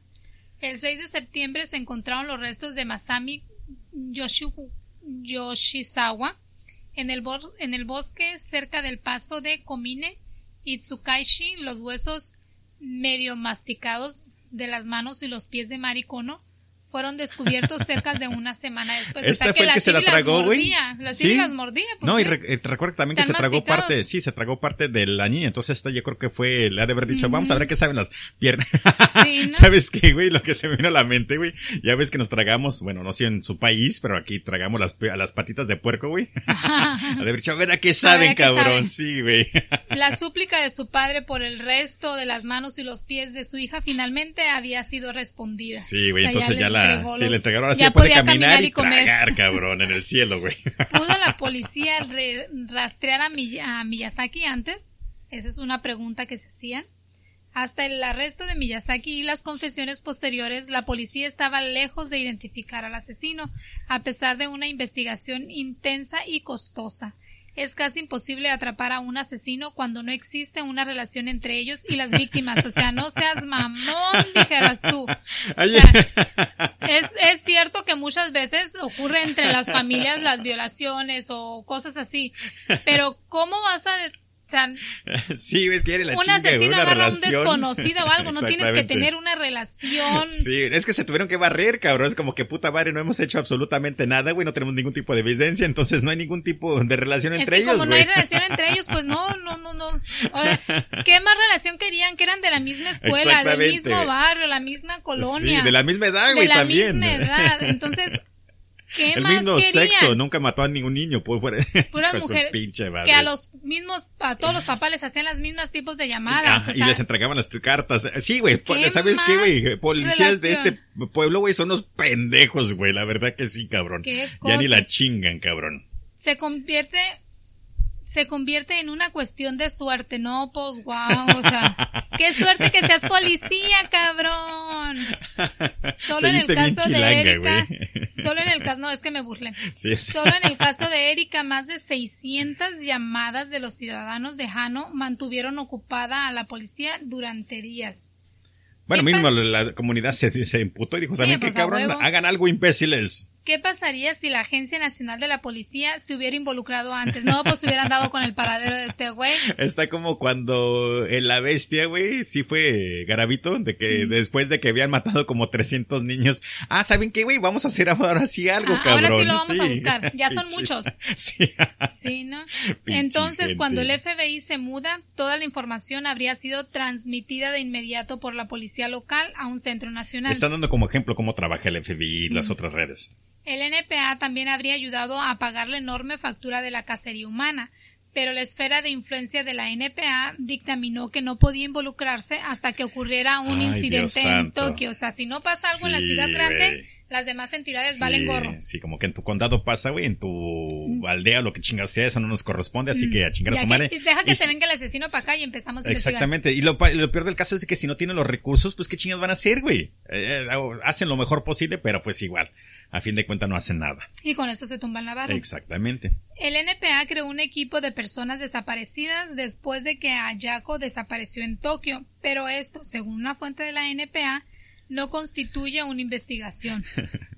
La participación real de la NPA comenzó solo cuando Miyazaki comenzó a confesar. O sea, Sí. hey, cabrones, aquí estoy, vengan, Sí, vengan hacia como, mí. ah, se ha de haber burlado, como que sabes que estos pendejos del pueblo, güey, no me pueden encontrar. No. Así que ocupo gente poquito más ah, profesionistas o profesionales que vengan y me traten de encontrar. Porque ya ven que sus imbéciles del pueblo, güey, nomás no, cabrón. O sea, vengan, aquí estoy. Sí, güey. El padre de Miyazaki se negó a contratar a un abogado para su hijo. Exactamente. Dijo el papá, no sería justo para las víctimas. Sí. La oficina del defensor público buscó detenidamente a dos abogados, que eran Junji Suzuki y Keiji Iwakura, que estaban dispuestos a tomar el caso. Suzuki estuvo de acuerdo por su vehemente oposición a la pena de muerte. Ah, creo que este cabrón nomás tuvieron el caso para ver si lo podían liberar y así hacerse famosos, no por y la si no mamada de la liberarlo, pues del caso. simplemente por estar en el caso Sí. tan mencionado, Sí, sí, también. hacerse conocidos. Así que Junji y Kenji chingan a su madre. El caso del equipo de defensa gira en torno a la afirmación de que Miyazaki tiene un sentido limitado de responsabilidad por sus Ayaja, crímenes, dijeras tú. que no puede elegir entre lo correcto y lo incorrecto. Sí. Queremos construir un caso suficiente para que el juez sentencie a Miyazaki a que a cadena perpetua. Mm. O sea, ellos estaban de acuerdo en la cadena perpetua, pero no estaban de acuerdo a en la mataron. condena de muerte. Exactamente. Eh, dijo Suzuki, la primera acción de la corte fue asignar un equipo de seis profes- profesores de psicología de la Universidad de Keio para examinar a Miyazaki. El año pasado presentaron su informe. Miyazaki era completamente capaz de asumir la responsabilidad de sus acciones. Salud. Salud. Ay, perdón, perdón, gracias. No, no pasa nada. El abogado Suzuki no está de acuerdo. Mientras más vemos de él, más creemos que vive en un mundo diferente, dijo Suzuki. Sentimos que el informe no está estableciendo las capacidades mentales de Miyazaki más allá de toda duda razonable, por lo que pedimos una segunda evaluación. Afortunadamente, el juez estuvo de acuerdo. A finales del año pasado, un equipo de tres profesores de la Universidad de Tokio comenzó la evaluación de Miyazaki, que se realiza este otoño. Es muy raro que un equipo evalúe a un acusado, aseguró, Suzuki. Por lo general se utiliza un solo psicólogo, pero será la última apelación del equipo de defensa. Esta será la última apelación del equipo de defensa. Esos güeyes que nomás quieren que una persona lo, lo, lo tratara, ¿verdad? Un psicólogo, ¿verdad? Mm, ¿O No, es que el- por lo general nada más te dan un psicólogo por, por cliente. Pe- me- me- Y aquí eran tres. Sí, pero pues, pues que porque querían que a la fuerza eh, comprobaran que en sí estaba mal este cabrón, güey. No nomás un cabrón, porque aquí en sí un, ok. Y luego también el problema, güey, es de que si, por ejemplo, el psicólogo que usan eh, tiene algún tipo de, de corrupción, posiblemente puedan dejarlo libre. Entonces creo que ahí es donde dijeron, ¿sabes qué? No, ni madres, güey. Me traes a tres cabrones para hacer- un tipo de asesoramiento Primero y asegurarnos. eran seis. ¿Eran seis? Primero eran seis y después en la segunda evaluación ya fueron nada más tres. Te juro que me perdí, güey, porque estaba tratando de buscar algo de sobre Miyazaki, pero pues chingón. En fin, ¿dónde te Ah, quedaste, güey? Dice, esta sería la última apelación del equipo de defensa. La fiscalía puede apelar para otra evaluación si no está de acuerdo con el próximo eh, informe, pero la defensa ya no puede hacerlo. Hay tres resultados posibles para la evaluación psicológica.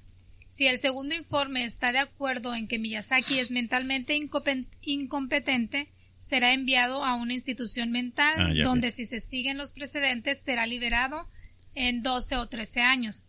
Sin embargo, los fiscales que tienen más de 750 elementos de evidencia física no tienen intención de dejar libre a Miyazaki.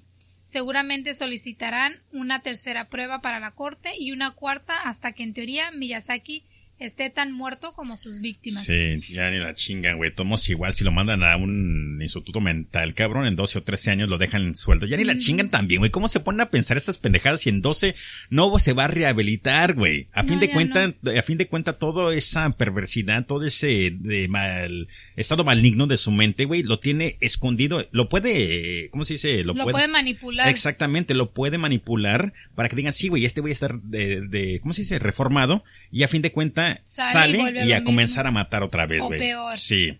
La, La- segunda posibilidad, ¿lo leo yo también? Sí, ok. Sí, sí. El resultado que, ay, güey, acabo de escupir la pantalla de mi computadora, güey. El resultado que Suzuki buscaba era que Miyazaki sea juzgado por tener un sentido limitado de responsabilidad por sus crímenes. Ah, puede que no tenga un trastorno incapacitante de la personalidad como la paranoia o la esquizofrenia, pero cree, creo que puede estar eh, eh, puede estar en el límite, eh, dijo Suzuki. Esperamos que el equipo psicólogo de este esté de acuerdo. Este resultado cree que este, que este resultado le otorga a Miyazaki una cadena perpetua sin libertad condicional. El profesor Ishii espera el mismo resultado psicológico, pero cree que la condena perpetua de Miyazaki durará 12 a 15 años solamente, ya ni la chingan, ¿eh? Es imposible decir si todavía sería peligroso para entonces. Sí, güey, yo Sí, te ¿de estoy diciendo, güey. Yo te estoy diciendo, güey, no soy ni psicólogo ni nada, güey, pero yo te estoy diciendo que sí, cabrón, sí fuera un pinche peligro Eso para la no sociedad, es güey. imposible saberlo. Sí. Sin embargo, mantenerlo en prisión el, por el resto de su vida plantea otras cuestiones de derechos humanos. ¿Cuál es imbécil? Mató a los personas. No tiene ningún tipo de derecho humano, güey. Es como el Chapo, cabrón, de que mata miles de personas y, ah, y pasa droga tras droga y de repente en la cárcel dice que sus derechos humanos están siendo violados. Mira, eh, Chapo, ya ni la chingas, güey. Y si ustedes conocen a gente o trabajan para gente, eh, no los manden. no soy culito, pero también sé mis límites. Pero ya ni la chingas, Chapo. Chingada madre. En fin, el tercer. El tercer resultado posible es que Miyazaki se considera mentalmente lo suficientemente competente como para asumir la plena responsabilidad de sus crímenes. En este caso, el juez no tendría más remedio que condenarlo a muerte. Aunque Suzuki no puede apelar la evaluación psicológica, puede y podría apelar una sentencia de muerte. Nadie involucrado en el caso duda que Miyazaki sea un joven muy muy perturbado. El doctor Oda enumera una gran cantidad de observaciones pedófila, pedofilia, necrofilia, sadismo, fetichismo y canibalismo. El profesor Ishii cree que Miyazaki fue un pedófilo primero, un asesino en segundo lugar. Matar fue una extensión de su interés en las niñas pequeñas, una forma de poseerlas, dijo. Sí. O sea, pues sí, porque a lo mejor de buena manera y en vida tal vez no lo hubieran hecho. No, y aparte, pues una persona ya de unos 18 años ya no la va a poder poseer. Pero ¿está Miyazaki loco? Sí. Se preguntaban. No veo cómo se podría juzgar a Miyazaki como responsable de sus acciones, dijo Serizawa. No muestra signos de ser consciente de la gravedad de sus crímenes. No tiene sentido de culpa. Incluso el juez parece estar de acuerdo en que su primera prueba psicológica fue muy inadecuada. Y por eso se ordenó una segunda prueba. Oye, güey, es lo que no entiendo, güey. El simple hecho que no tenga sentido de culpa no lo hace que... No lo hace inocente. eh, exactamente, güey. Es más culpable todavía porque sabes de que si lo tratan, a- lo meten a un este eh, hospital mental y al rato manipula, va a seguir siendo lo mismo, cabrón. Entonces, ay, chivadre, güey. Ya te digo que los abogados, güey, eh, mi respeto para todos ustedes, cabrón. Yo la verdad no tengo la habilidad de, de, de ¿cómo se dice? De estudiar De leyes estudiar o tener ese tipo de, de conocimiento, pero ya ni la chingan, güey. No tienen ningún tipo, bueno, hay abogados buenos y hay abogados malos. Los abogados malos que no tienen ese, esa humanidad son gente fea, güey. Son excremento, cabrón. Si le pasa a alguien de su familia, hacen hasta lo imposible, Sí. sacan leyes de no sé dónde chingados, Sí, artículos y la fregada y media, pero cuando es por X persona, no se puede, no Sí. se puede y no se puede. Sí. Y sácalos de ahí. Sí, en fin. Pero a pesar de que cree firmemente que Miyazaki no debería ser considerado penalmente responsable de sus actos, Serizawa enfatiza que aún no sería suficiente para dejarlo en libertad en la sociedad. Obvio, no. El abogado de Miyazaki se hace eco de este sentimiento. El equipo de defensa hará todo lo posible para asegurarse de que tenga vida. Yo creo que este güey ya se había dado cuenta después de toda la evidencia que eran como 750 ah, artículos de evidencia, ¿verdad? Algo así, 150. como que dijo, ¿sabes qué, güey? Ya no hay manera de salvarte, güey, pero mínimo no te van a colgar, pero igual te vas a quedar a pudrir el, el resto de tu vida en la cárcel, güey. El próximo mes, Miyazaki celebrará su cumpleaños número 31 en prisión. Está perfectamente feliz, dijo Suzuki. Se le permite leer cómics todo el día. Ya está en la cárcel este güey, ya y, está en la y cárcel. sigue sí. leyendo cómics. A medida que se acercan a una decisión, los psicólogos de la Universidad de Tokio observan su tema todos los días. Sin embargo, Suzuki afirmó Miyazaki apenas registra el hecho de que la gente lo está mirando y odia eso. Es muy cohibido. Sabes de que creo que la razón que lo dejaron ah, estar tanto tiempo eh, en la cárcel fue porque querían estudiarlo, güey. Ujú. Yo creo que por eso como que, sí, ¿verdad? ¿Cuántos meses ya llevaba, güey? Mm, Pues Sí, le él tenía eh, 26 años cuando empezó a matar a la primera Y fue un año víctima. que hizo el desmadre, entonces ya tenía que como 6 años. 28 Eh, años, siete, tres años. 28, 29, 30. Tres No, años. 5 años, güey. Sí, 26, 27, 28, 29, 30, 30. Bueno, unos 4 años en la cárcel ya. Y ahí lo ven a mi marido con los dedos, ¿eh? Contando. Sí, pues es que, oye, güey, si ya la raza piensa que soy un imbécil, güey, mínimo tengo que comprobar que sí, güey.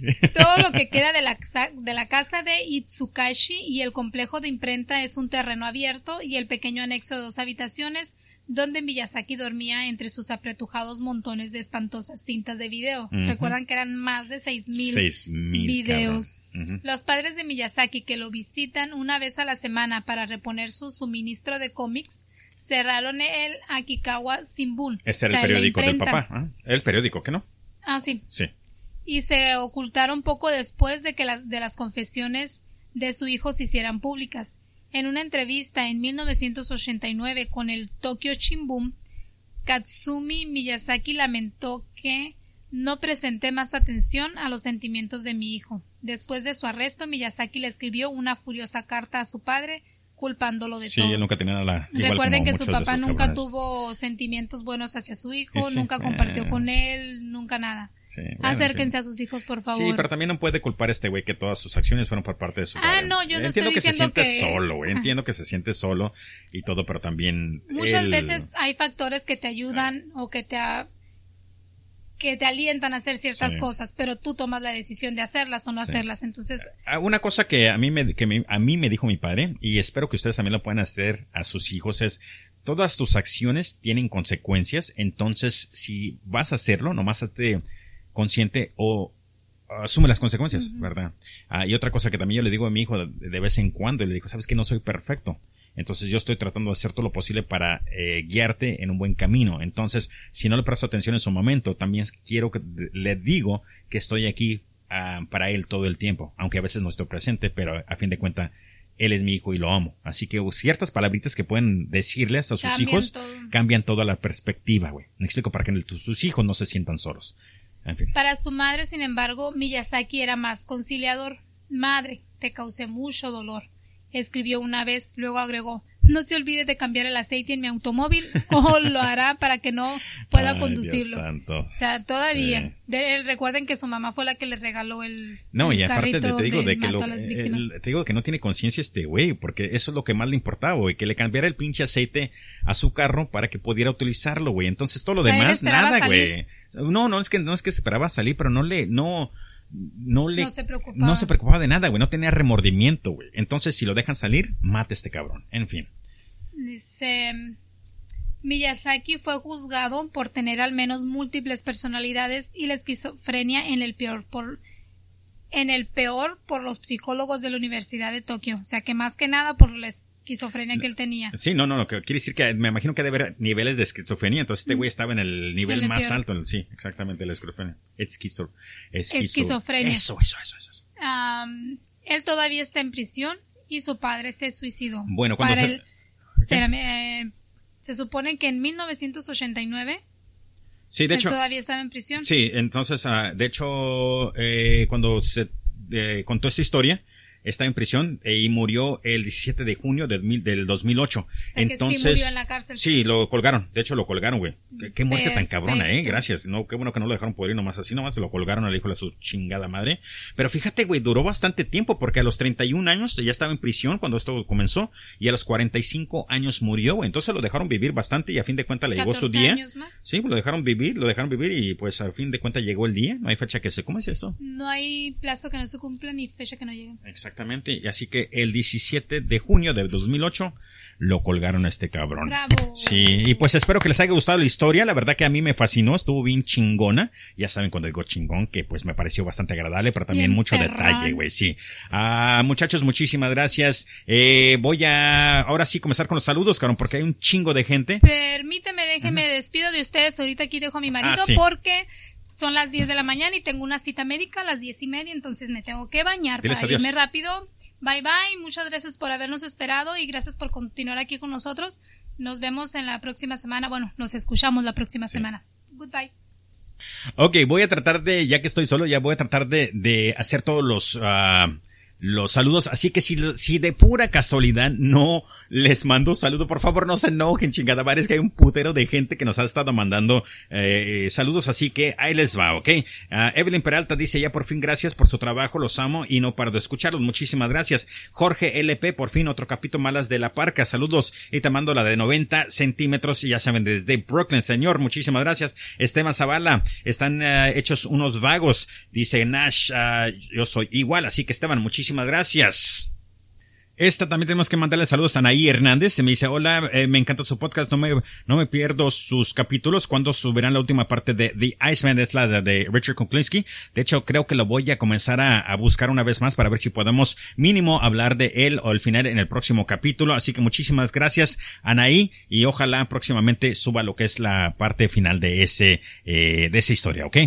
También le tenemos que mandar a Jonathan Job Martínez. Uh, muchísimas gracias por, eh, pues ya se ve emocionado sobre el podcast cuando cometimos el grandísimo error. Así que saludos, señor Fernando Hernández. Dice ánimo, Parca. Muchísimas gracias. Así que también a ustedes saludos.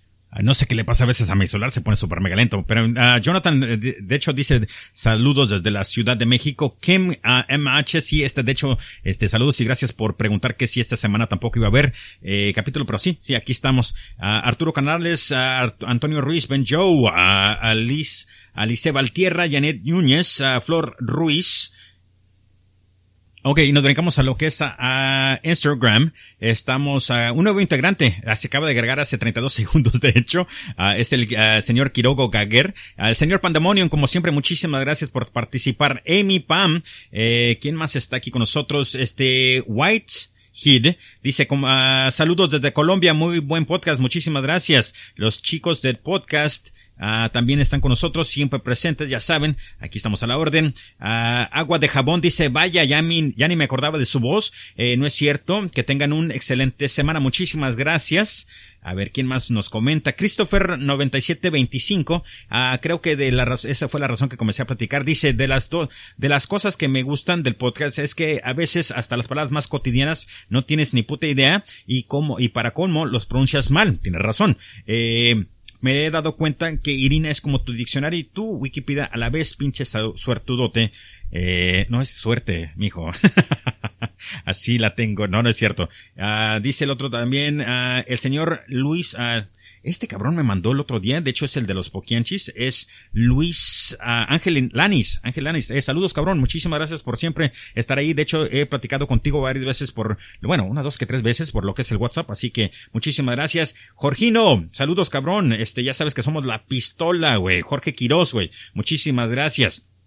También tenemos a April Service, dice gracias, a April, uh, saludos, uh, un fuerte abrazo. Ah, cabrón, ha de haber comentado algo y le contesté, güey.